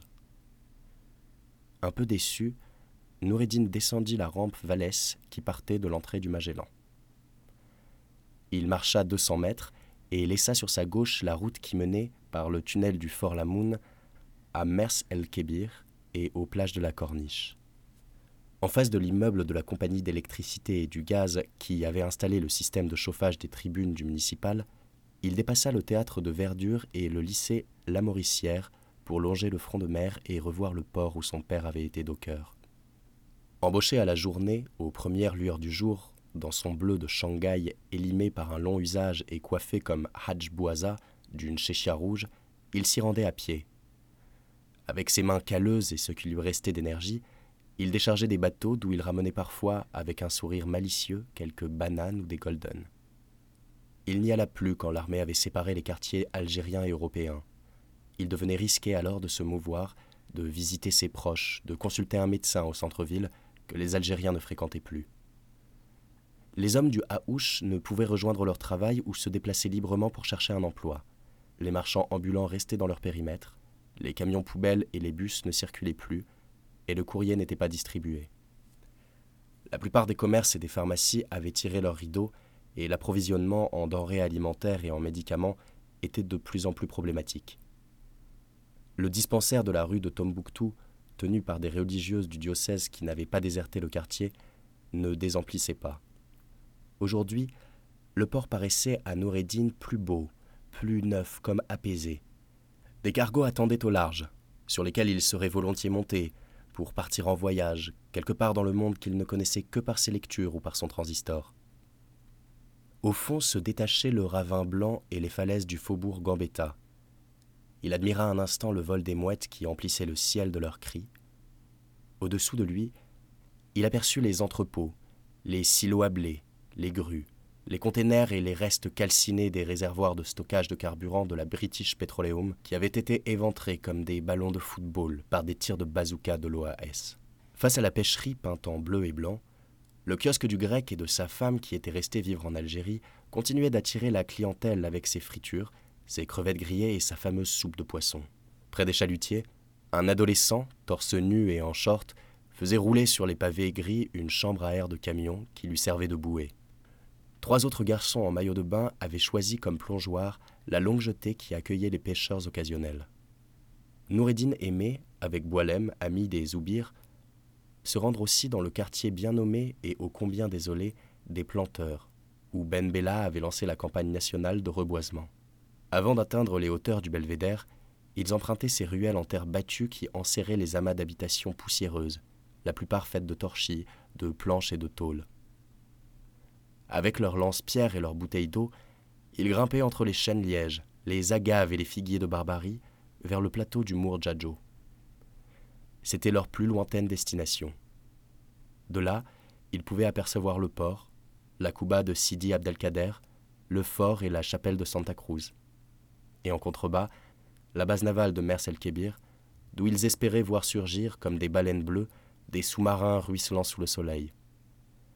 Avant que le sang n'éclabousse les murs de la ville, le spectacle qui s'offrait à leurs yeux les touchait et leur donnait, dans l'air frais et odorant, le goût de l'aventure et un sentiment de liberté. Noureddin regarda la tour de l'horloge de la gare maritime. Ses grandes aiguilles noires marquaient 16h10, le moment pour lui de remonter vers le quartier d'Al-Emri, où le municipal ouvrait ses grilles vers 18h. Il quitta le front de mer, passa près du monument aux morts de l'avenue Loubet, arriva sur la place des Victoires et pénétra au coin du café de l'UNEA, Union nationale des étudiants algériens, sous les arcades de la rue Larbi Ben Mhidi, l'ex-rue d'Arzou, qui alignait ses bistrots, ses boutiques et ses kiosques. Noureddin se souvenait des bars du centre-ville avec leurs jukebox, leurs serveuses pimentées, leurs danseurs de flamenco ou de twist. Les SOS la mort de Gloria Lasso, le Come Prima de Dalida, l'Italienne du Nil ou le Diana de Polanka tourbillonnait jusque dans la rue.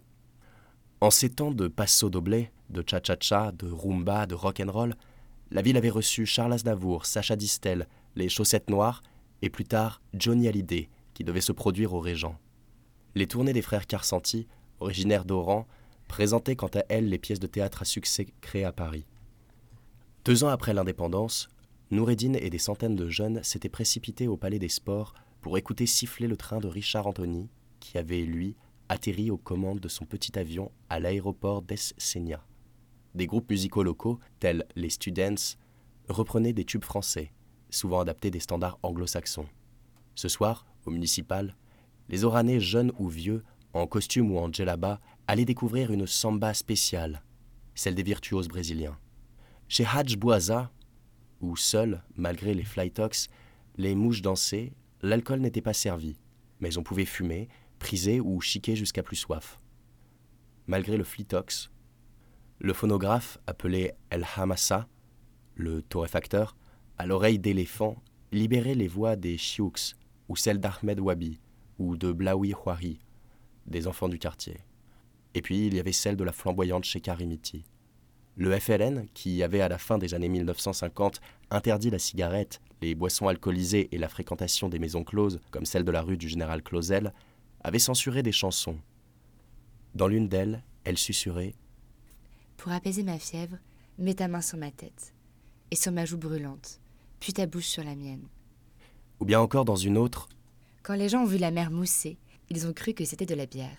Quand la mer sera saoule, je lui tendrai mon verre.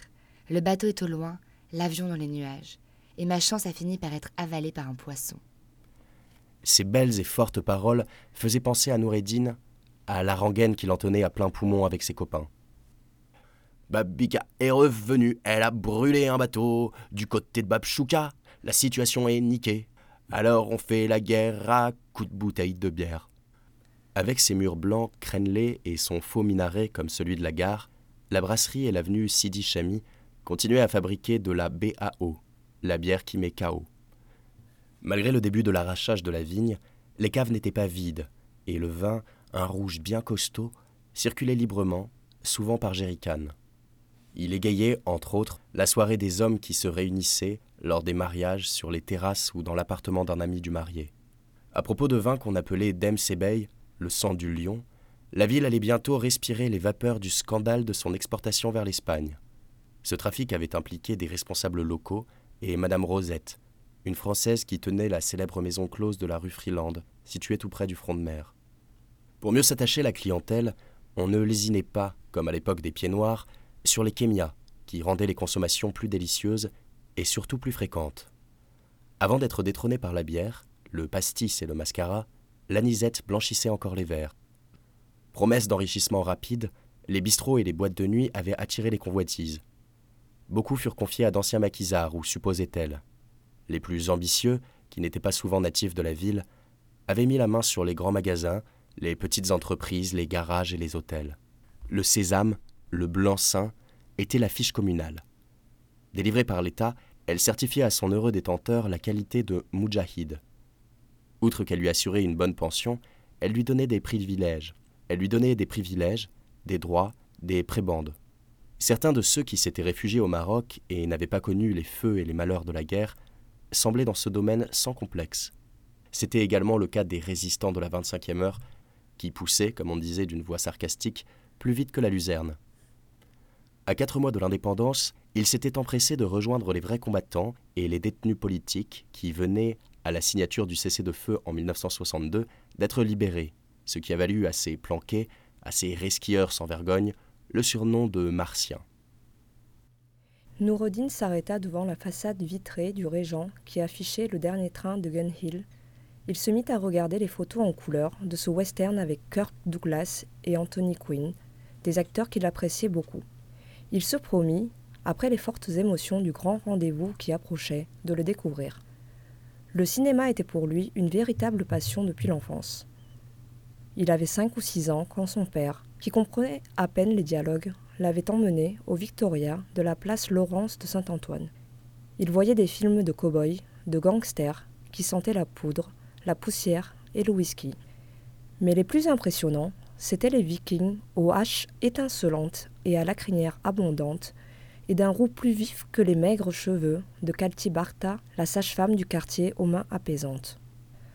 Lorsque la salle du Victoria était pleine à rabord, Les plus audacieux s'agrippaient aux deux piliers centraux pour regarder au-dessus de la forêt des têtes.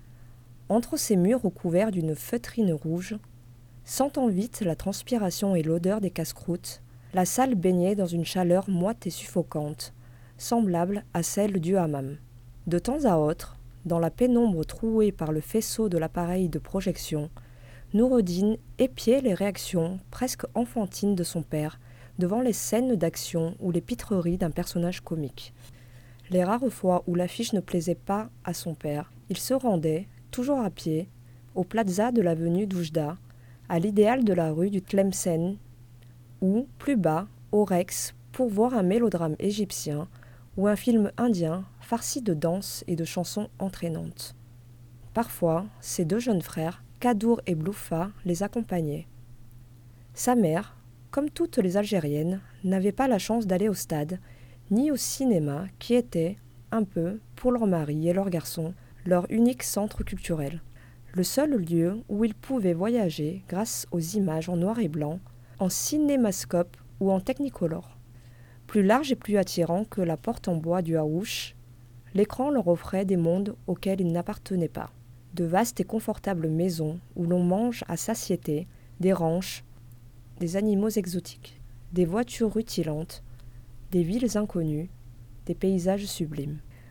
Elle les imaginait plongées dans des histoires traversées de coups de feu, de poursuites, de bagarres impitoyables, où les yeux dangereusement fixés sur les corps des actrices éblouissantes qui les faisaient sans doute chaudement rêver. Noureddin quitta la rue Larbi Ben Emridi en laissant la cathédrale de la place Jeanne d'Arc sur sa gauche, longea le marché Kargentar et remonta par le boulevard Paul Doumer en direction de la place du Docteur Roux. Deux minutes plus tard, il retrouva, sur le boulevard Zabana, le musée d'Emaek et le lycée Ibn Badis, avant d'emprunter l'ex-avenue du maréchal Lyoté. Il n'était désormais pas loin du municipal. La première fois où il avait assisté à un grand match, c'était au stade Vincent Montréal, situé près des arènes.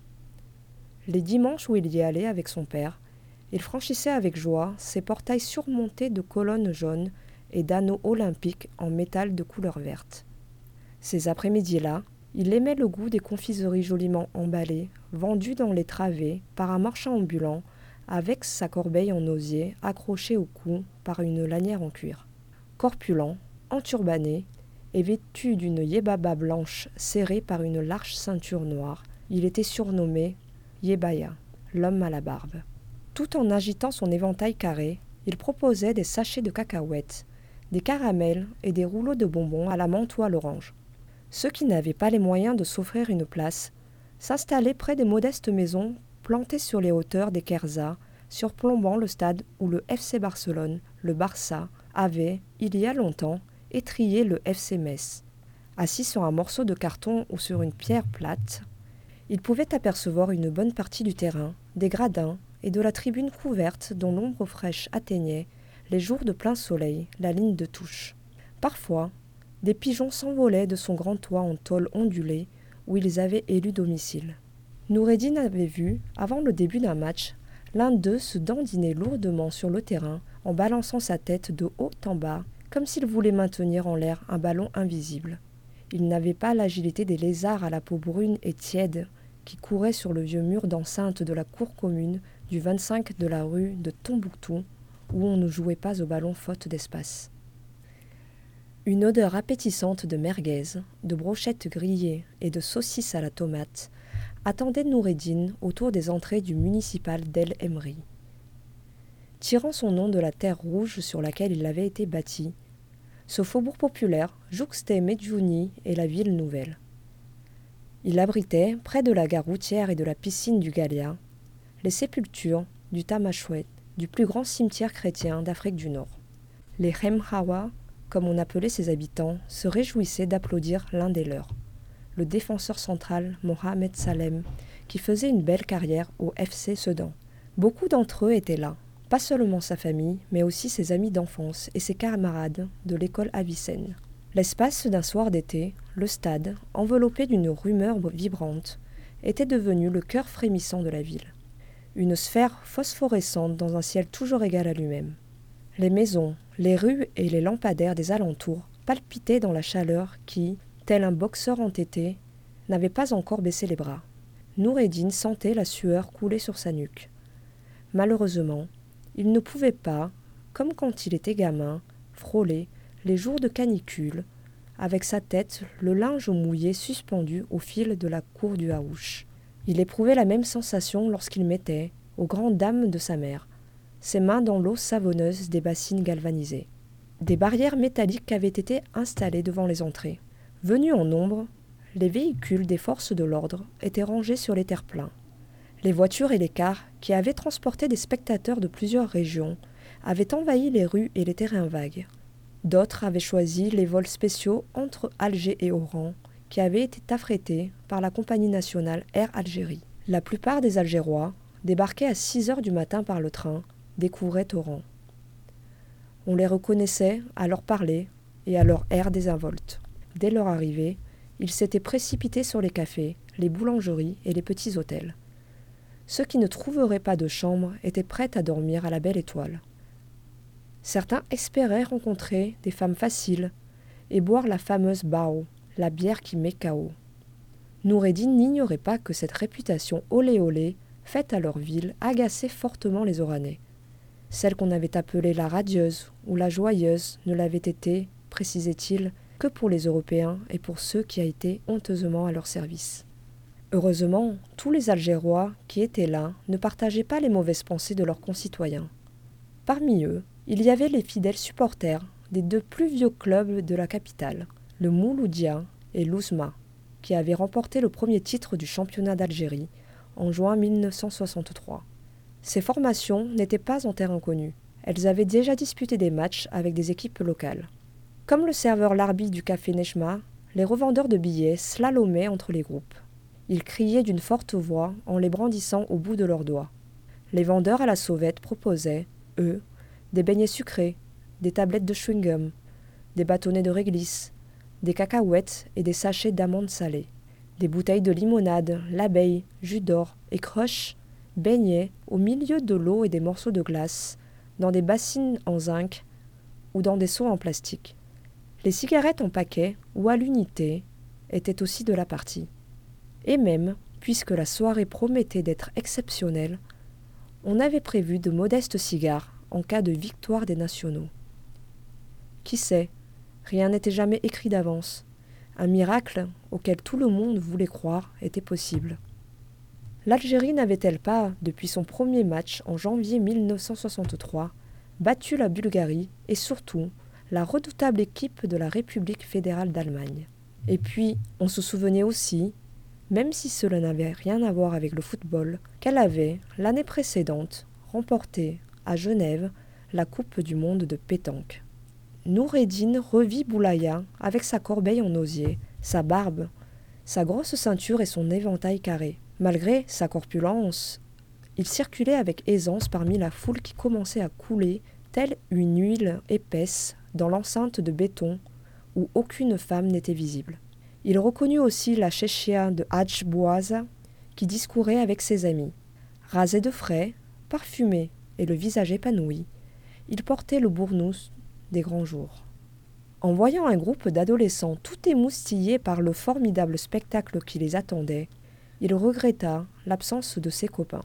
Il pensa au rondouillard et bout en train Boualem de la rue Caïdomar, qui était le neveu du grand boxeur Lawari Godik, né lui aussi dans le quartier. Avec Hamid, le fils du boulanger de la rue du général Bourbaki, et Zoubir, le fils de l'épicier de la place des Tolbas, ils formaient une jolie petite équipe. Il espérait qu'ils soient de nouveau réunis, comme il l'avait été avec ses deux frères, sur la photo prise devant la mairie. Peut-être était-il éparpillé dans la multitude qui allait vite remplir le stade. Parvenus au bout des escaliers en ciment, les spectateurs se dépêchèrent pour prendre les meilleures places. Certains s'étaient offerts un copieux casse-croûte et une bouteille de sherbet. D'autres étaient armés de leur gaïta et de leur derbouka, dont la peau translucide s'ornait parfois d'une main ouverte, dessinée avec du henné, une belle main à la pomme rouge-jaune destiné à protéger du mauvais sort et du regard des envieux. Des coussins avaient été distribués, comme au temps des arènes qui avaient depuis longtemps fermé leurs portes. Mais, prévoyant qu'ils ne seraient pas en nombre suffisant, les plus avisés s'étaient munis d'un bout de carton ou d'un journal pour s'asseoir plus confortablement. Le journal servait également à faire des chapeaux en papier quand le soleil tapait trop fort sur le crâne. Porté par le mouvement de la foule, Noureddin finit par trouver une place dans les gradins du virage nord. Il regarda à droite, à gauche. Il ne connaissait personne autour de lui, mais il était bien placé. Assis face à l'entrée des vestiaires, il pourrait, lui, voir sortir les joueurs, dont un surtout, Edson Aranches do Nascimento, dit Pelé, le roi Pelé. Il était heureux à l'idée de découvrir une autre grande figure, Rachid Mekloufi, la vedette de l'AS Saint-Étienne. Son père lui en avait toujours parlé avec admiration. S'il avait été là ce soir à ses côtés, il aurait entendu avec plaisir ses remarques, ses commentaires, ses critiques sur le vif, car lui, qui était peu loquace à la maison, était intarissable sur le foot. Noureddin balaya d'un regard tout le stade. Il avait dix ans quand il avait franchi pour la première fois les grilles du municipal pour participer au mouvement d'ensemble qui se déroulait à la fin de l'année scolaire. Les répétitions avaient commencé au mois de mai aux arènes où les Platters, à la différence de Duke Ellington qui s'y était produit, n'avaient pas, disait-on, laissé un bon souvenir. Ils avaient interprété seulement cinq chansons, dont leur impérissable Only You et The Great Pretender, un autre de leur triomphe. Pas de quoi satisfaire les attentes de leurs nombreux aficionados. Vu les prix des billets, ils s'étaient sentis légitimement escroqués. Ils s'étaient vengés en s'offrant une retentissante bronca contre le groupe de Los Angeles. Noureddin comprenait les réactions du public. Imaginons que Pelé ne joue tout à l'heure que cinq petites minutes. Il y aurait fort peu de chances pour que le public lui pardonne, même s'il était capable, en si peu de temps, de saouler ses adversaires avec ses prodigieux dribbles, comme il le fit en marquant un but d'anthologie contre les Sporting Club Juventude. Le ballon toujours en l'air, il avait gommé trois défenseurs et lobé le goal avant d'envoyer avec sa belle tête le ballon dans la cage vide. Oui, les coussins des arènes se mettraient, si le prestidigitateur aux pieds ailés n'était pas au rendez-vous, à voltiger au milieu des sifflets et des colibets dans l'air chauffé à blanc du municipal. Cette même enceinte avait accueilli de prestigieux toréadors dont Noureddin avait vaguement entendu parler. Mais pour lui et ses copains, elle avait surtout accueilli Lawari Godi, un grand boxeur qui était la fierté de la ville nouvelle. Orphelin, élevé par sa grand-mère qui était aussi celle de son copain Boualem, il avait remporté ici même, à 16 ans, à leur âge donc, le tournoi de boxe organisé en hommage à Marcel Cerdan, le bombardier marocain, originaire, comme le serveur Larbi, de Sidi Bel Abbès. Lawari Godir avait brillé par la suite sur la scène internationale. Il avait même été sacré champion de France des poids légers sur le ring de la salle Wagram, où il affrontait un autre Oranais, Ossine Kalfi. Il avait gagné une magnifique ceinture, conservée par sa grand-mère, et que lui avait montré Boualem avec beaucoup de précaution, comme on exhibe un trésor. Comme s'il avait gagné de hautes luttes, Noureddin avait victorieusement brandi au-dessus de sa tête ce superbe trophée à la large bande de cuir orné d'une impressionnante plaque en argent ouvragé. Il avait ressenti une belle émotion, un peu semblable à celle qu'il avait éprouvée en voyant Pelé descendre de l'inox.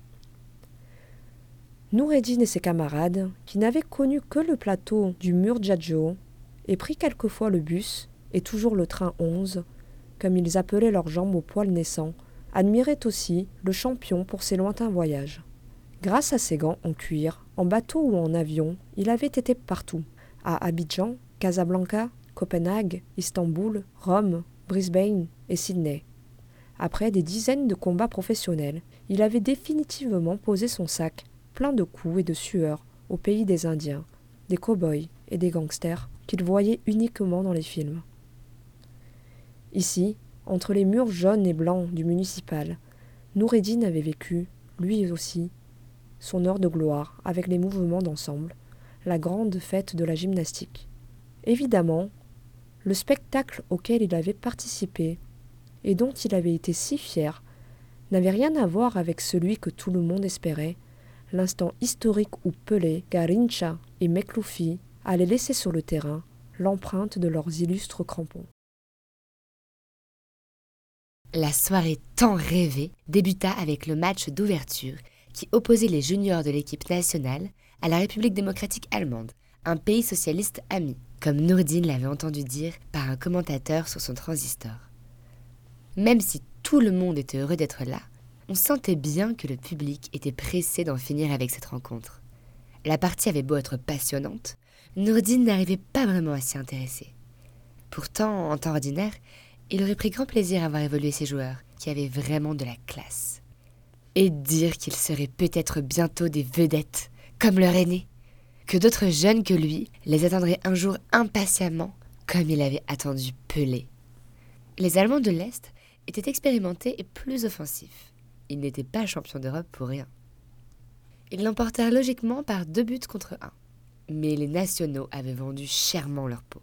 Nourdine avait particulièrement apprécié la vélocité et les dribbles de Djilali Selmi, du CRB, et de Shabab Riadi de Belcourt, qui avait déjà gagné pour la qualité de son jeu et pour son physique de carioca, le surnommé Petit Brésilien. Après cet appétissant hors-d'œuvre germano-algérien, comme l'avait qualifié le reporter Jawad, le stade s'agita soudain. Il n'était pas tout à fait 21 heures. Le président Ahmed Ben Bella venait de faire son entrée. Il se dirigea vers la tribune officielle, accompagné de ses gardes du corps, du chef de la seconde région militaire, de ministres, de membres du bureau politique et des autorités locales, une délégation imposante qui donnait encore plus de poids à la rencontre. Le municipal était maintenant chauffé à bloc. Nourdine sentait une énergie physique qui se répandait, telle une chaleur bienfaisante autour de lui.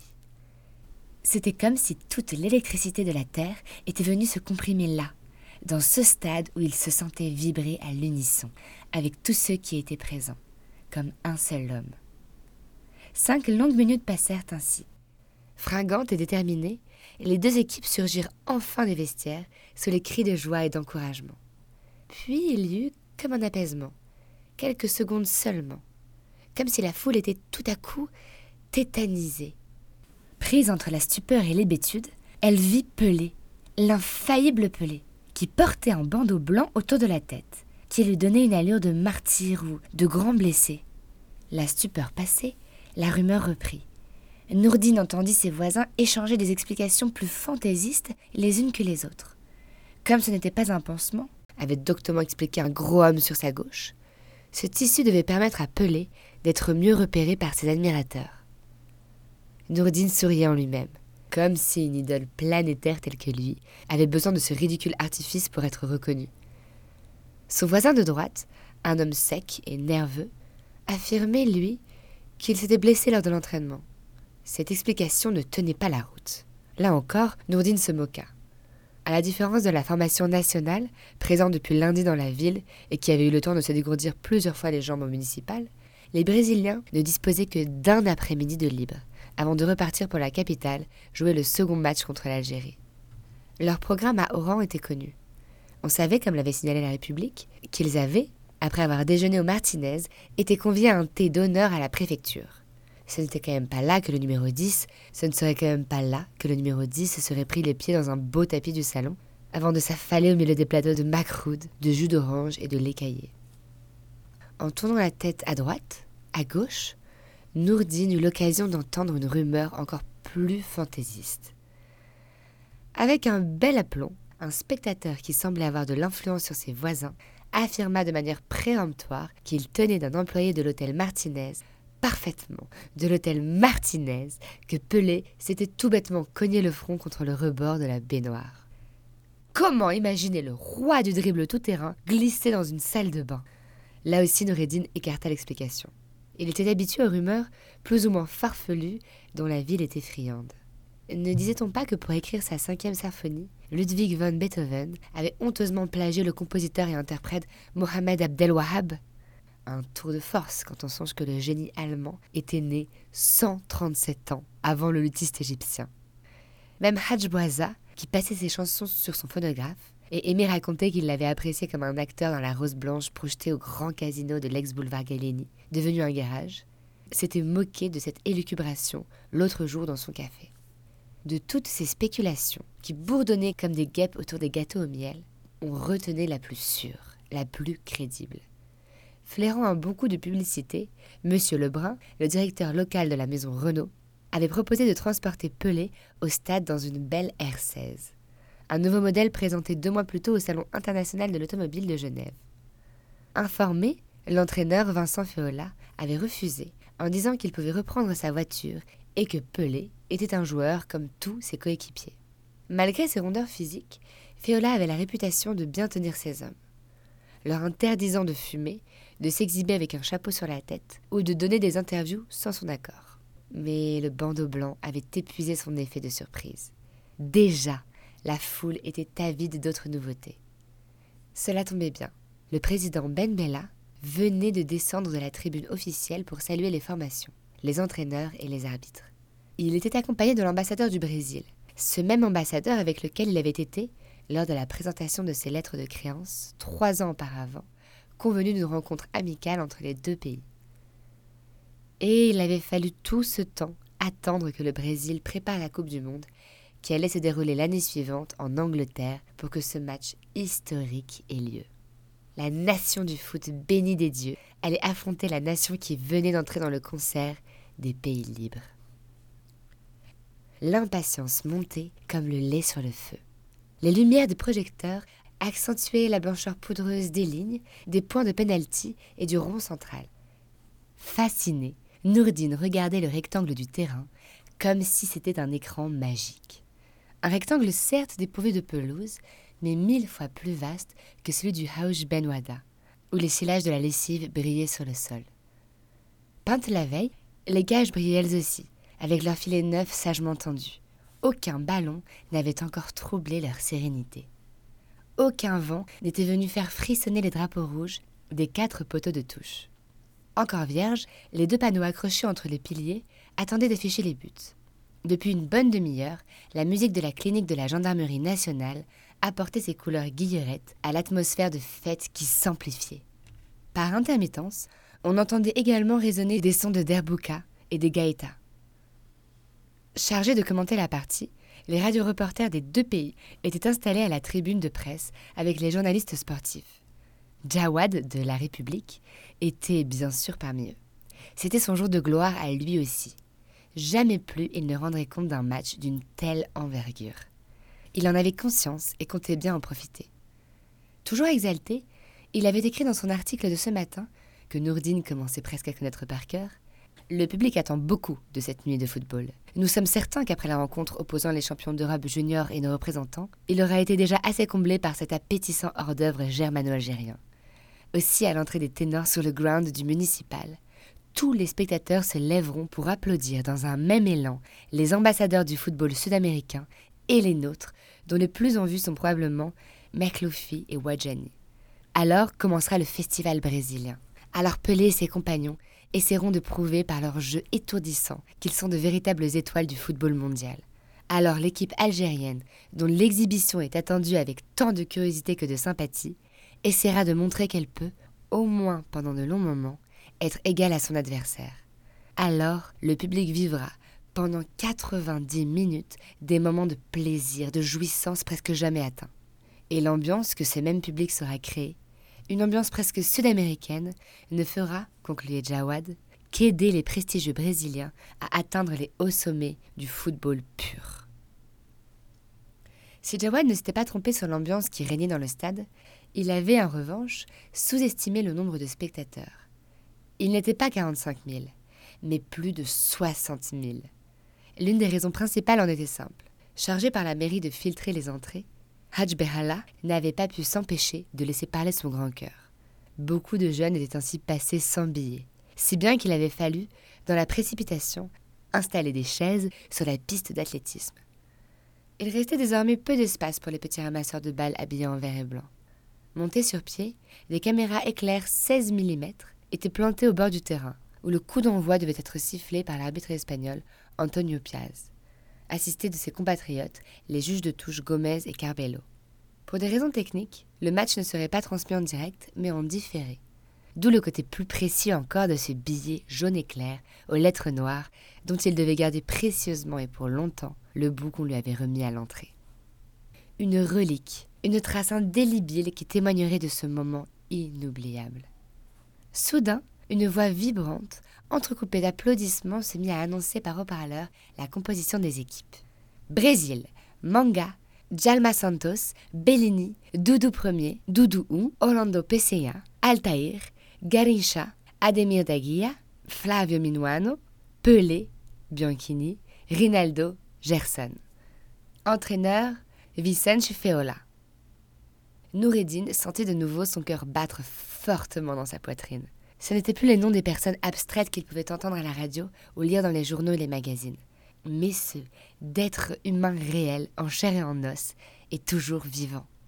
Puis il entendit la présentation de l'équipe nationale. Zerga, Mezara, Buruba, Salem, Melaksou, Defnoun, Mekloufi, Oudjani, Soukhan, Lekak, Zitouni, Firouk, Matem. Entraîneur, Abderman Ibdir. Mentalement, il pouvait ajouter les noms des absents comme Mustapha Zitouni, Arabi Kermali, Rouaï, Boubaker, Maouche et l'Orlanais Bekloufi. Tous les professionnels de clubs de l'Hexagone, tels Ahmed Oujani, sacré l'année précédente malgré sa légère myopie, meilleur buteur du championnat de France avec 30 buts à son actif. La plupart d'entre eux étaient considérés par le public comme des icônes. Pas de la même façon que les titulaires de la Célestin, qui descendaient tous les quatre de l'Olympe du football pour émerveiller le monde entier. En plus de leur grand talent, certains étaient auréolés de l'héroïsme que leur avait valu leur engagement pour la cause nationale. En choisissant la lutte, ils n'avaient pas hésité à risquer une carrière, où ils avaient gagné en notoriété et, pour une poignée d'entre eux, des salaires décents. Sous l'instigation notamment de Mohamed Boumezrag, l'ancien entraîneur-joueur de l'Union sportive du Mans, ils avaient, sept ans plus tôt, affronté une compétition bien plus incertaine et périlleuse. Dans la nuit du 13 au 14 avril 1957, ils avaient, quelques-uns en famille, passé en voiture ou en train, clandestinement, les frontières suisses ou italiennes pour se retrouver à Tunis, afin de former le 11 de l'indépendance. Parmi eux, Rachid Mekloufi, l'attaquant de l'AS Saint-Étienne, quatre fois sélectionné en équipe de France. Il avait été, à 22 ans, pressenti pour la Coupe du Monde organisée en juin de la même année en Suède.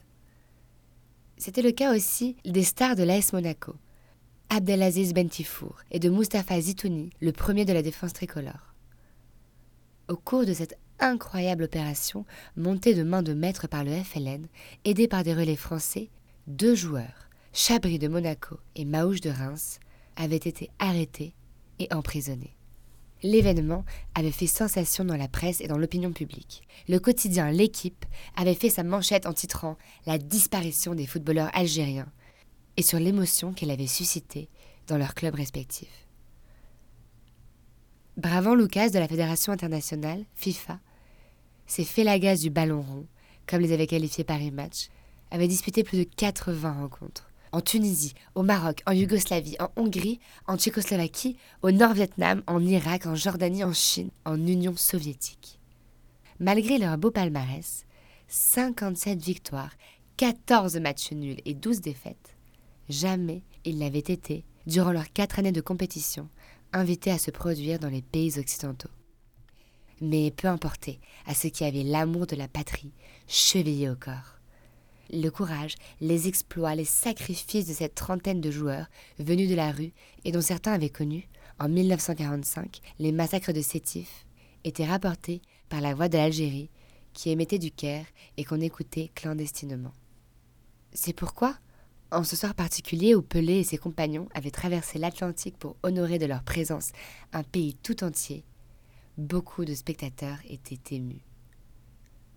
Dans la foulée des souvenirs et des petits ponts de l'histoire, les anciens devaient se rappeler d'une finale disputée de l'autre côté de la Méditerranée, celle de la Coupe de France 1957, qui s'était achevée par un attentat spectaculaire. Ce dimanche 26 mai, le Bachaga et bâtonnier Ali Shekal député et vice-président de l'Assemblée algérienne, fut abattu au stade de Colombes par un jeune plombier, Mohamed Ben Sadok, un fida comme ce que Nourdine avait croisé au café Najma. Complet veston et nœud papillon, Ali Shekal, le Hemtourni, avait tourné le dos au sien, était issu d'une famille maraboutique de Mascara. Ardent défenseur de l'Algérie française, il était le gendre d'un officier de l'armée de terre, surnommé l'émir par ses protégés, et le chacal par ceux qui le détestaient. Il bénéficiait d'une garde rapprochée. Il se déplaçait, un tarbouche planté sur la tête, comme le roi Farouk d'Égypte et du Soudan, destitué cinq ans plus tôt par les jeunes officiers, dont l'un des chefs était le colonel Gamal Abdel Nasser. Sa mort fut annoncée par l'ensemble des journaux et par les actualités françaises qui montraient Ben Sadok menotté et montant, l'air serein et sourire aux lèvres, les escaliers en colimaçon du 36 quai des Orfèvres. Condamné par un tribunal militaire aux travaux forcés à perpétuité, il devait être libéré par les accords d'Évian. Quelque temps après, le nom d'Ali Shekal avait été donné à Oran à une avenue et à un lycée où Boilem était, comme lui, en classe de troisième. Une avenue et un lycée qui portait désormais celui de Max Marchand, un ancien instituteur et inspecteur d'académie, assassiné à El Bihar, avec cinq de ses collègues des centres sociaux et éducatifs dirigés par la résistante et ethnologue Germaine Tillon. Parmi eux, l'écrivain Mouloud Feraoun, dont Nourdine avait étudié dans la classe de M. Jourmelin son roman Le fils du pauvre. À quatre jours du cessez-le-feu du 19 mars 1962, il avait été froissement exécuté par un commando Delta de l'OAS. L'attentat de Colombes eut lieu au moment où René Coty, le président de la République, quittait le stade après la rencontre entre le SCO Angers et le FC Toulouse. La formation de la Ville Rose remporta la coupe par 6 buts à 3, dont deux de Bouchnouk et Brahimi, un autre Algérien présélectionné pour l'équipe tricolore. Eux aussi devaient rejoindre Tunis, où le GPRA avait installé son siège. Puis le hymne national brasileiro des Orivers de retentit, vite accompagné du silence respectueux des spectateurs qui s'étaient mis debout. Brésil, de l'amour éternel qu'il soit le symbole, l'étendard étoilé que tu déploies ostensiblement, que proclame le vert et or de cette flamme, paix dans l'avenir et gloire dans le passé, terre adorée entre mille autres tués Brésil, ô patrie bien-aimée. Ce fut ensuite le tour de Cassamen, l'hymne algérien. Nous jurons, par les tempêtes dévastatrices abattues sur nous, par le sang pur généreusement versé, par les éclatants étendards flottant au vent, sur les cimes altières de nos fières montagnes, que nous nous sommes dressés pour la vie et la mort, car nous avons décidé que l'Algérie vivra. Soyez-en témoins, soyez-en témoins. Les dernières notes venaient de s'éteindre. Alors le président Benbala, entouré d'une nuée de photographes, se dirigea vers le point central en compagnie de l'ambassadeur du Brésil. Les deux hommes saluèrent chaleureusement les deux équipes et les arbitres. Avant de donner le coup d'envoi, Ben Bala se mit, sous les applaudissements, à jongler avec adresse avec le ballon. Le public était ravi. Plusieurs savaient que le président, mobilisé durant la Seconde Guerre mondiale, avait en 1940 brillé au poste de demi-centre à l'Olympique de Marseille. Au coup de sifflet libérateur de l'arbitre Antonio Piaz, Nourdine était un peu inquiet. Il avait peur de manquer un élément important de la rencontre. Il voulait tout vivre, tout voir, pour pouvoir plus tard en rendre compte à son père. Il décida de fixer son attention sur son trio de cœur. Pelé, Marloufi, cet autre numéro 10, et Garincha, qui étaient pour lui comme trois aimants, trois boussoles. Il ne voulait rien perdre de leur placement, de leur accélération, de leur façon d'amortir la balle, de l'apprivoiser, de la conduire et de la servir avec intelligence et générosité à leurs coéquipiers. Rien non plus ne devait lui échapper de leurs débordements, de leurs feintes, de leurs dribbles, de leurs frappes qui provoquaient des réactions parfois désespérées ou affolées des défenseurs et surtout celles des gardiens de but. Nourdine n'ignorait rien de la tactique employée par les jaunes et bleus, les inventeurs du 4 de 4, un imparable système de jeu adopté plus tard en Europe. Il la redoutait même. Il n'avait pas tort. Forts de leur inimitable technique individuelle et collective, les Brésiliens prirent vite l'initiative. Mais les Verts rouges et blancs ne semblaient pas impressionnés. Bien au contraire. C'est ainsi qu'à la onzième minute, le capitaine Merloufi faillit ouvrir le score sur une passe lumineuse de Soukan. Le corps tendu, Nourdine entendit alors une belle clameur accompagnée par les sons trépidants des derboukas. Malheureusement, Manga, un gardien connu pour sa grande souplesse, avait anticipé l'action. Il dévia in extremis la balle qui allait se loger dans le coin gauche de sa cage. On était déjà à la dix-huitième minute quand l'arbitre siffla un coup franc pour les visiteurs. La faute venait d'être commise par Melaxou, à la limite de la surface de réparation algérienne. Parcouru par un immense frisson qui fit presque trembler le stade, beaucoup de spectateurs se mirent debout. C'était l'infaillible Pelé qui s'apprêtait à le tirer. Tous retenaient leur souffle. Le cœur du président devait lui aussi battre fort. Depuis le début de la partie, on le voyait parfois s'agiter dans son fauteuil. Certains devaient évoquer en leur fort intérieur la protection de Siti El-Wali, le saint patron de la ville. D'autres psalmodiaient en agitant l'index de la main droite, priant pour le salut du portier. Paupières battantes, les yeux de Nordine et des soixante mille personnes étaient rivés sur Pelé. Calme, sûr de son coup et sans prendre son élan, celui que l'ex-angevin Darman Defnoun collé à la culotte, envoya le cuir dans un tir enroulé. Longue de dix-neuf mètres, la spirale qui ressemblait à une puissante caresse s'éleva alors au-dessus des têtes pour terminer sa trajectoire au fond des filets d'Abdelkader Galem, dit Zerga. Devant ce but à la beauté fatale, les spectateurs étaient partagés entre des émotions contradictoires. Ils avaient le sentiment exaltant d'avoir vécu un moment incomparable, voir Pelé à l'œuvre, Seul un tel grand artiste sur une scène nue, éclatant de présence, impériale et rayonnant. D'un autre côté, c'était contre les leurs qu'il avait marqué. Mais le public n'eut même pas le temps de se remettre de ses émotions que deux minutes plus tard, la foudre tombait brutalement sur lui. Il semblait avoir reçu sur le crâne un gros ballon en fonte. Incrédule, abasourdi même, il vit l'impensable. Edson Arantes do Nascimento, dit Pelé, venait de rejoindre le banc de touche et de s'asseoir tranquillement parmi les remplaçants et les membres du staff. Il y eut alors, au creux de la houle qui gonflait comme un immense vide, comme un silence à la fois strident et inouï. Pour Nourdine et pour tous ceux qui étaient à ses côtés, la surprise était énorme, incroyable, cruelle. Il ne s'agissait plus d'une histoire fantaisiste de bandeaux autour de la tête, d'un rebord de baignoire traîtresse contre lequel il se serait cogné la tête. Non, mille fois non. L'affaire était bien plus sérieuse, bien plus grave. Et le pire, c'est que le numéro 10 ne semblait pas être affecté plus que ça par la décision de Vicente Feola de le remplacer par Bianchini. On ne pouvait pas penser pour autant que l'entraîneur agissait à la légère. Malgré son double menton et sa corpulence que n'arrivait pas à comprimer son beau survêtement, Vicente Feola était un vrai professionnel qui avait depuis longtemps fait ses preuves sur le plan international.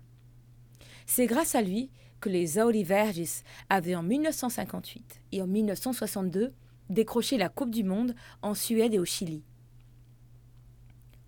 Pour Nourdine, le match avait hélas perdu son roi.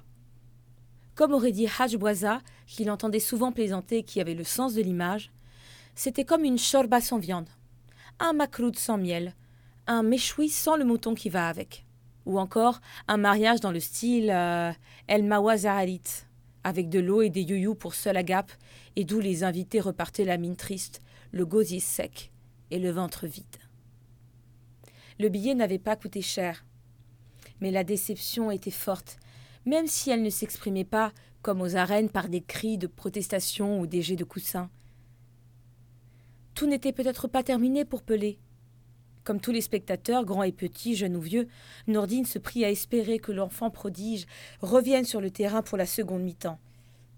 Après tout, ce n'était pas impossible, à moins que l'entraîneur n'ait considéré que sa vedette ait pleinement rempli sa mission et qu'il fallait impérativement le préserver pour la World Cup de Londres. Le temps était compté, il restait à peine une année. D'ici là, tout pouvait arriver. Son inestimable perle n'était pas à l'abri d'un méchant tacle par derrière, d'une rupture de ligament ou d'une criminelle malveillance. Nourdine avait lu que les coups ne l'avaient pas épargné, notamment en 1962, au Mondial du Chili, où une vilaine blessure aux adducteurs l'avait empêché de participer à la finale victorieuse contre la Tchécoslovaquie.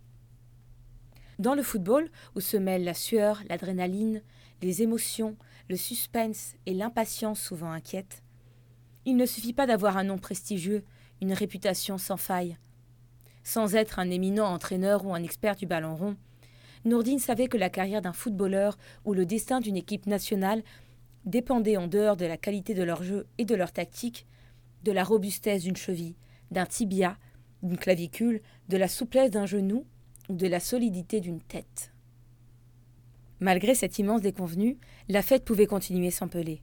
Les incomparables Merkloufi, Garin, Chasoukan, Jalmassin, Ouzlekaki et tous les autres étaient encore et toujours sur le terrain, où dix minutes plus tard, Doudou Primeiro, la nouvelle recrue de la séleção, rapide telle les lézards du Raouche, inscrivit le second but après une passe en retrait de Bellini. L'écart venait de se creuser sans que les Algériens perdent de leur opiniâtreté, de leur volonté de résister à la formidable machine brésilienne. La première mi-temps s'acheva sur un tir de l'ECA qui claqua sur la transversale de Manga. Puis les équipes rejoignirent les vestiaires sous les applaudissements. Dans la température devenue plus clémente, la musique de la clique de la gendarmerie, les chansons diffusées par les haut-parleurs et le grésillement des transistors avaient un peu atténué la tension. À cet instant, Nourdine pensa à son père, qui devait écouter attentivement la retransmission.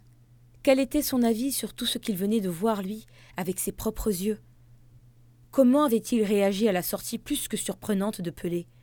Et surtout, que dirait-il des deux buts encaissés par l'équipe nationale? Mais ces interrogations furent de courte durée. Un nouveau spectacle se présenta à ses yeux. Des employés de la centrale laitière d'Oran, proche du stade, arrivaient avec de gros cartons. Vêtus de blouses blanches et coiffés d'une casquette bleue, ils profitaient de cette occasion unique pour distribuer gratuitement leurs nouveaux produits. De jolis berlingots de lait aromatisé. Il fallait peut-être bien ça pour adoucir l'amertume des pessimistes convaincus dès le début de la défaite de l'Algérie. La partie reprit, toujours sans Pelé, que tout le monde avait espéré revoir. Une partie d'autant plus intense maintenant qu'il restait aux Algériens deux buts à combler. L'admiration que tous les spectateurs éprouvaient pour les Brésiliens avait laissé place, chez certains, à l'orgueil national. Pour eux, même s'il était dans la logique du sport qu'ils l'emportent, il ne fallait pas que le score soit trop écrasant. Tout était au fond dans la manière, dans la façon de garder, malgré l'issue inéluctable, la tête haute. Nourdine était maintenant happé par la ronde vertigineuse et inépuisable du ballon. Telle la boule étincelante d'un billard électrique ou la bille d'un flipper, il courait, filait entre les jambes, frôlait les corps, traversait le ciel comme un oiseau, rebondissait sur les têtes et les poitrines, heurtait les poteaux, claquait sur les barres transversales. Sorti en touche, relancé par les jeunes ramasseurs de balles, il revenait menaçant, précis, imprévisible, ou se couchait comme un tigre dompté devant les bons joueurs. Et ce qui devait arriver arriva. Ce qui devait s'écrire s'écrivit. Il roula à la 81e minute, au fond. Il roula à la 81e minute, au fond des filets de Zerga, qui cinq minutes plus tôt avait arrêté dans une belle envolée un tir du pied gauche de Garincha. Gerson, qui avait remplacé Ajimir Daguille, venait d'alourdir l'addition, matérialisant ainsi la supériorité évidente des Aurivergis. Les attaquants algériens n'arrivaient toujours pas à trouver Trig, le chemin en tuf qui conduisait à la cage de l'invincible Manga. Comme le ballon, le temps aussi avait filé vite et Antonio Piaz, l'homme en noir, siffla la fin de la rencontre sur le score net de 3 à 0. Les joueurs n'eurent pas le temps de saluer le public. Pour les voir encore de plus près, leur toucher la main, leur faire signer un autographe et entendre leur voix, ceux qui étaient assis sur la piste d'athlétisme envahirent les premiers le terrain et se précipitèrent vers eux. Les vainqueurs avaient le triomphe modeste. Ils n'avaient pas besoin de mettre, comme on disait au café Nejma, une grosse pierre dans leurs shorts pour ne pas papillonner dans le ciel. Mais pour d'autres, leur victoire sans appel était déshonorante, voire humiliante pour le pays. Alors, comme aux arènes, après la maigre prestation des Platters, Nourdine vit soudain les coussins voler au moment où les joueurs avaient réussi à s'arracher des mains de leurs admirateurs et se diriger vers les vestiaires. Puis sans qu'ils s'y attendent, des berlingots de lait aromatisés, et des insultes aigres se mirent à tomber sur la tribune officielle, que Ben Bala s'apprêtait à quitter, entouré de sa garde rapprochée. Ce n'était pas vraiment un mouvement de foule, avec des bousculades, des corps piétinés, des hurlements de douleur. C'était seulement des gestes de colère ou de panique. Une stupeur inquiète s'était emparée des travées. Mais rapidement, et sans qu'il eût besoin de l'intervention des forces de l'ordre, ce qui aurait à coup sûr gâché pour de bon la soirée, le calme revint. Ce n'était pas celui qui vient, dit-on, après la tempête, pour réconforter les corps et les âmes. C'était un calme qui ressemblait à une convalescence. Comme lorsqu'on a eu une longue maladie et qu'on est resté couché trop longtemps. C'était l'attente elle-même, disproportionnée de cette journée qu'on espérait miraculeuse qui avait été la maladie. Il restait maintenant à se remettre doucement. Il était presque minuit. Après cet incident qui avait jeté le trouble et perturbé plus d'un, chacun s'apprêtait à rentrer sagement chez lui. Un service de nuit avait été mis en place par la compagnie des tramways électriques. La plupart des spectateurs reprenaient leur voiture ou allaient à pied. Dans l'air devenu plus léger, on n'entendait plus que les klaxons, les ronflements des moteurs, les portières qui claquaient, les appels de ralliement pour ceux qui s'étaient dispersés ou tardaient à rejoindre leurs amis. Toujours escortés par les motards, les cars qui transportaient les deux équipes étaient maintenant partis. Les lumières du municipal s'éteignirent lentement. Sous le ciel, toujours égal à lui-même, la sphère phosphorescente ne fut bientôt plus qu'une grande coquille vide. Jaune et blanche, encore tiède, elle était pleine des frémissements de la marée humaine qui, il y a peu, la remplissait de sa chair, de son sang et de son souffle. Sur le chemin du retour, Nourdine sentait que la ville entrait doucement dans le sommeil. Encore étourdi par le mouvement et les bourdonnements de la foule, il emprunta l'ex-boulevard du maréchal Lyoté pour rejoindre Dar el Rayet. Tout en marchant sous l'éclairage pâle des lampadaires qui découpaient parfois leurs silhouettes sur les murs, les gens continuaient de parler du match. Leur conversation animée était à peine interrompue par les bruits des derniers véhicules qui venaient de quitter le municipal. En face de l'usine Vidal Manega, qui fabriquait des stores et des rideaux métalliques, des chiens de la fourrière municipale s'étaient mis à aboyer. Il passa devant l'abeille, à la façade jaune ornée de plaques en émail vantant les mérites de sa limonade qui avait remporté plusieurs prix. Quand le portail était ouvert, il pouvait voir des employés en blouse bleue, les grosses machines et les montagnes de sucre blanc qui brillaient, entourés par des nuées de guêpes, comme la neige qu'il n'avait jamais touchée de ses mains. Une ruche qu'il connaissait bien depuis ses visites à sa tante paternelle qui habitait tout à côté, à Medioni. Après les bâtiments de la cité de la Mure, il arriva à l'intersection qui conduisait au cimetière chrétien de Tamasouet et à la gare routière. Il laissa sur sa droite la maison d'arrêt, longea les grilles du jardin public, puis celles du palais des sports, et grimpa les six étages de son immeuble plongé dans le silence. Son père l'attendait au salon, le transistor toujours allumé près de lui. Il avait l'air ragaillardi, comme s'il était encore habité par le flux des paroles des commentateurs. La discussion ne s'attarda pas sur le résultat de la rencontre. Même s'il regrettait, lui aussi, le peu de temps joué par Pelé et les occasions manquées par l'équipe nationale, son père considérait que la victoire des Brésiliens était normale et que leur passage à Oran ne pouvait qu'honorer la ville et ses habitants. Après tout, ajouta-t-il, ce n'était qu'un match amical, et les Algériens n'avaient pas la prétention de battre les plus grands footballeurs du monde. Tout en l'écoutant, Nordine songeait. Au risque de lui gâcher la soirée, devait-il lui parler des insultes et des berlingots en carton de la centrale laitière lancés sur le président de la République? Il ignorait cet affront, cette ignominie que les radioreporters avaient eue. Et puis tant pis, il lui raconta l'incident. Il lut tout d'abord la stupeur dans son regard. Puis ses yeux brillèrent de colère, il serra les poings comme s'il affrontait des boxeurs invisibles et sournois. Il restait silencieux, mais l'insouciance semblait l'avoir un peu abandonné. Il était tard. Nourdine se sentait fatigué par toutes les émotions de cette longue et exaltante journée. Il dit bonsoir à ses parents et regagna sa chambre. Dans celle d'à côté, ses jeunes frères étaient couchés depuis longtemps. Avant de sombrer à son tour dans le sommeil, il repassa dans sa tête les meilleurs moments des quatre-vingt-dix minutes qu'il venait de vivre intensément. Il refit alors le match à sa façon. Il inventa un but de McLuffy pour mettre les deux équipes à égalité, avant de redonner in extremis la victoire à celle de Pelé. Puis les mouvements et les images se firent de plus en plus flous et il s'endormit profondément. Cette fois-ci, il se réveilla tard. Sans voir, comme la veille, les rayons de soleil filtrer à travers les volets en bois de sa chambre. Il ne s'attarda pas dans la cuisine. Il était pressé d'aller aux nouvelles. Au kiosque, la pile des journaux avait baissé de manière spectaculaire. Sous l'annonce du départ pour la capitale de Ben Bella, qui avait passé la nuit à la préfecture, la République avait titré Trois shoots éclairs, dont un de Pelé ont illuminé interne Brésil-Algérie. Le ton était déjà donné. Le commentaire n'était pas assuré par Jawad, mais par un journaliste qui signait Hamid, un nom qui lui était inconnu. À moins que ce ne soit un pseudonyme choisi par prudence eu égard à la teneur de son contenu. Trempant sa plume dans l'encre de la sévérité, Hamid regrettait que les Brésiliens n'aient pas été à la hauteur de leur réputation.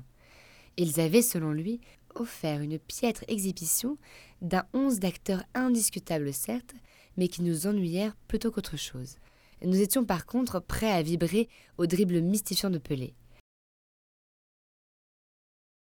À ses slaloms déroutants au sens, à son jeu constamment non arrêté comme il le fut. Au lieu de cela, il ne justifiait pas sa renommée en se débarrassant du cuir avec peur presque, restant au milieu du terrain, en levant les bras au ciel, implorant quelques saints quand il était régulièrement contré par Darman Defnoun. Garin Shah, que Nourdine trouvait fraternel et émouvant, n'était pas non plus épargné. Nous aurions été aussi comblés par les irrésistibles débordements de Manet et ses dribbles. Hélas, se plaignait-il, nous n'eûmes pour spectacle qu'une gamme d'automatismes trop artificiels qui auraient été payants au cours d'une compétition officielle, par exemple, non au cours d'un match amical où le public attend les coups d'éclat des illustres vedettes qui lui sont présentées. La formation algérienne n'échappait pas, elle aussi, à la prose au vitriol de Hamid. Il considérait qu'elle était une œuvre d'improvisation, et que de ce fait, elle ne pouvait pas tenir tête aux orivéages. Il déplorait son manque d'automatisme, son comportement négatif au milieu du terrain, la faiblesse de sa défense et de son attaque, même considérait-il si elle fut moins évidente. Il conclut son réquisitoire en estimant que cette soirée avait été, malheureusement, une grande déception sur tous les plans. Nourdine trouvait l'article carrément injuste, voire prétentieux. C'était qui ce Hamid pour vouloir faire la leçon à d'immenses joueurs et froisser sans état d'âme leur drapeau? Il était d'accord avec lui sur un seul point, le comportement indigne d'une partie du public à la fin du match. Il continua sa lecture par les interviews minutes illustrées avec les petites photos en noir et blanc de spectateurs qui donnaient leurs avis bien plus nuancés que celui de journalistes. Certains trouvaient que la rencontre était d'un bon niveau et que les coéquipiers de McLuffy n'était pas sans mérite face à la meilleure équipe de la planète. L'un d'eux, qui devait suivre de près l'épopée de la Célestin, rappela qu'elle venait, en cette première quinzaine de juin, de battre, lors de sa tournée de préparation pour Londres, la Belgique, la République fédérale d'Allemagne, et de faire jeu égal avec sa vieille rivale, l'Argentine. Dans un encadré, le président de la fédération estimait, quant à lui, que ce match avait été un test fort utile pour mesurer les capacités du football national. Il saurait, déclarait-il, tirer profit du talent et de l'expérience des anciens du glorieux 11 de l'indépendance. Nourdine referma le journal, afin d'en savoir plus sur les réactions suscitées par cet événement exceptionnel qui ne manquerait pas, comme des braises au fond d'un canon, d'alimenter les feux de l'actualité. Il lui restait son précieux transistor. On était le samedi 19 juin. Il faisait très beau, comme le jour où Nordine avait attendu Pelé à la gare. Vers 10 heures, il alluma son transistor pour écouter la chaîne 3. À sa grande surprise, il entendit, à la place des interviews, des commentaires et des analyses sur la rencontre du jeudi, de la musique militaire et des chants patriotiques entrecoupés par la lecture en boucle d'un communiqué en arabe et en français. Toutes les trois minutes, une voix exaltée traitait Ben Bala de tyran, de démagogue, de mauvais gestionnaire et de dictateur. Jamais Nourdine n'aurait pensé, après l'incident au stade, que les choses tourneraient aussi vite et si mal pour le président de la République. Tout à la fois choqué et intrigué, il resta l'oreille vissée à son transistor. Vers midi, il entendit pour la première fois la voix de celui qui venait de renverser Ben Bala, le chef de l'état-major général de l'armée nationale populaire et ministre de la Défense, le colonel Wari Boumedienne. Il annonçait pour redresser le pays et mettre fin à l'anarchie, à l'instabilité et au mensonge, la constitution d'un Conseil de la Révolution composé de 26 officiers. Ce jour-là, le match fut montré en différé. Les communications téléphoniques avaient été coupées et les militaires avaient pris position au point stratégique. Le soir, lors de la rediffusion télévisée de sa déclaration à la radio, il découvrit le visage sévère et ascétique du colonel. Il avait les yeux perçants comme ceux de Yul Brynner dans Les Rois du Soleil. Le lendemain, les pas de Nourdine le conduisirent vers le café Nejma.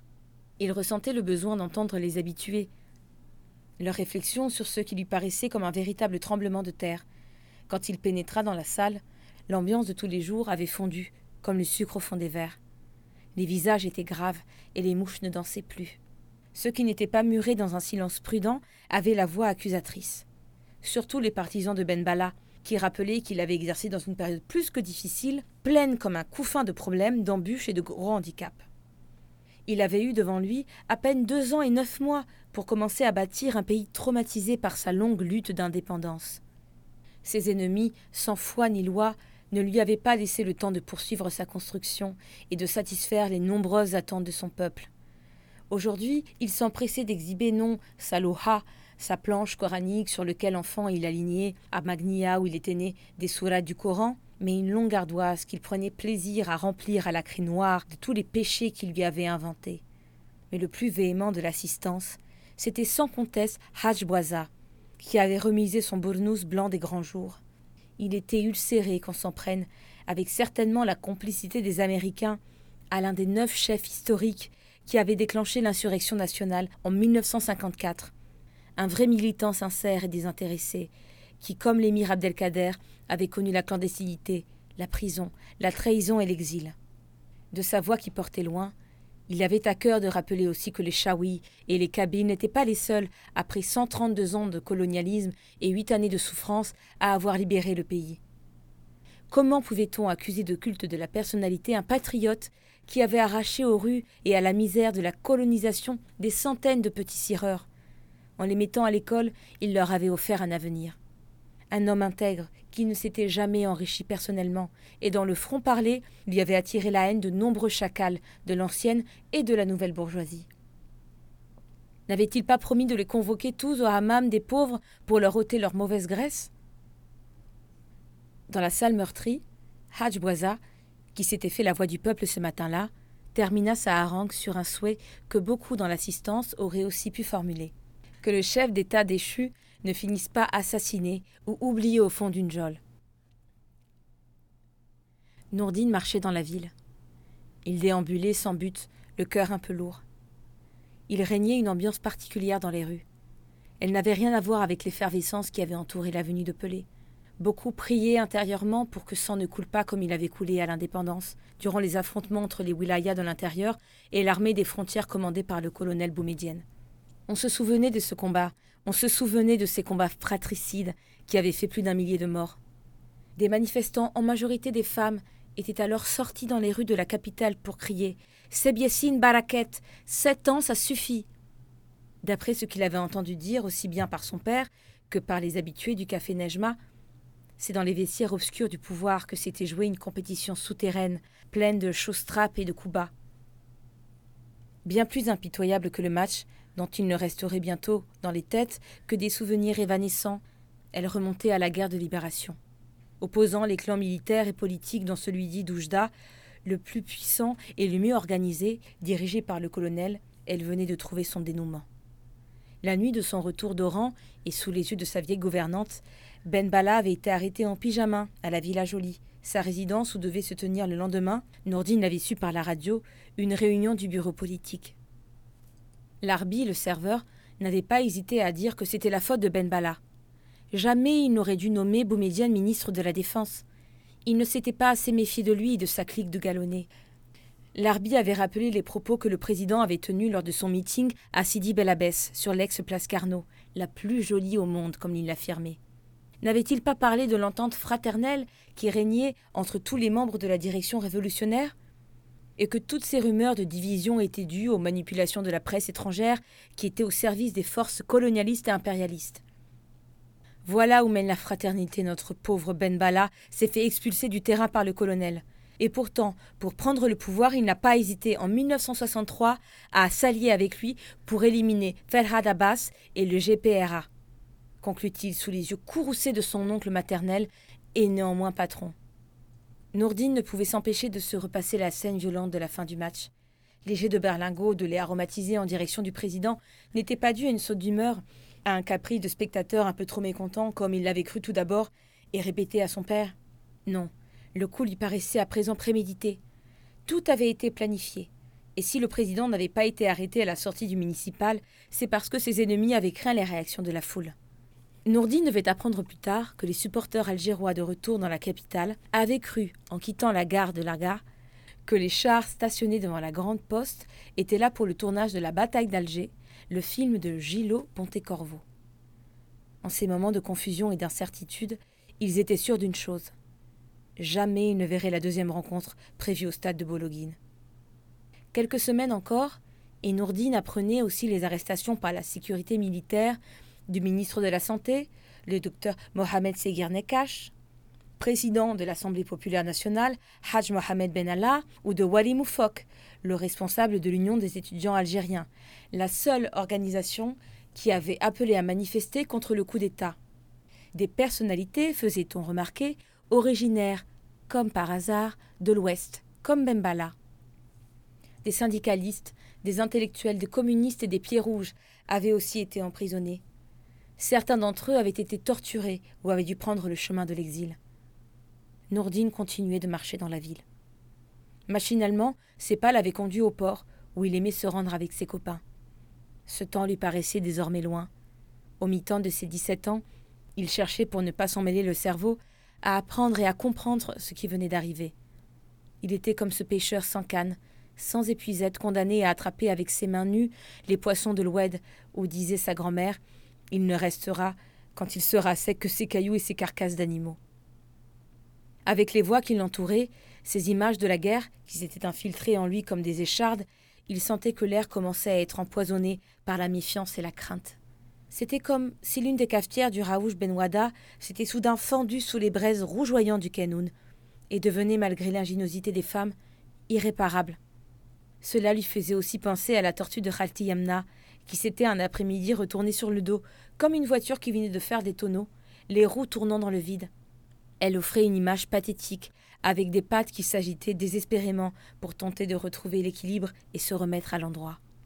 La joie qu'il avait éprouvée au municipal, la joie qu'il avait éprouvée au municipal, la joie qu'il avait éprouvée au municipal, cédait peu à peu la place à un mélange d'angoisse et de colère. Son baiser louf, sa tête prenait peu à peu conscience des nouvelles réalités qui lui étaient brutalement apparues. La nia, la naïveté, l'innocence dont parlait sa grand-mère au front tatoué et au corps ridé comme une vieille pierre, perdait ainsi de sa vérité.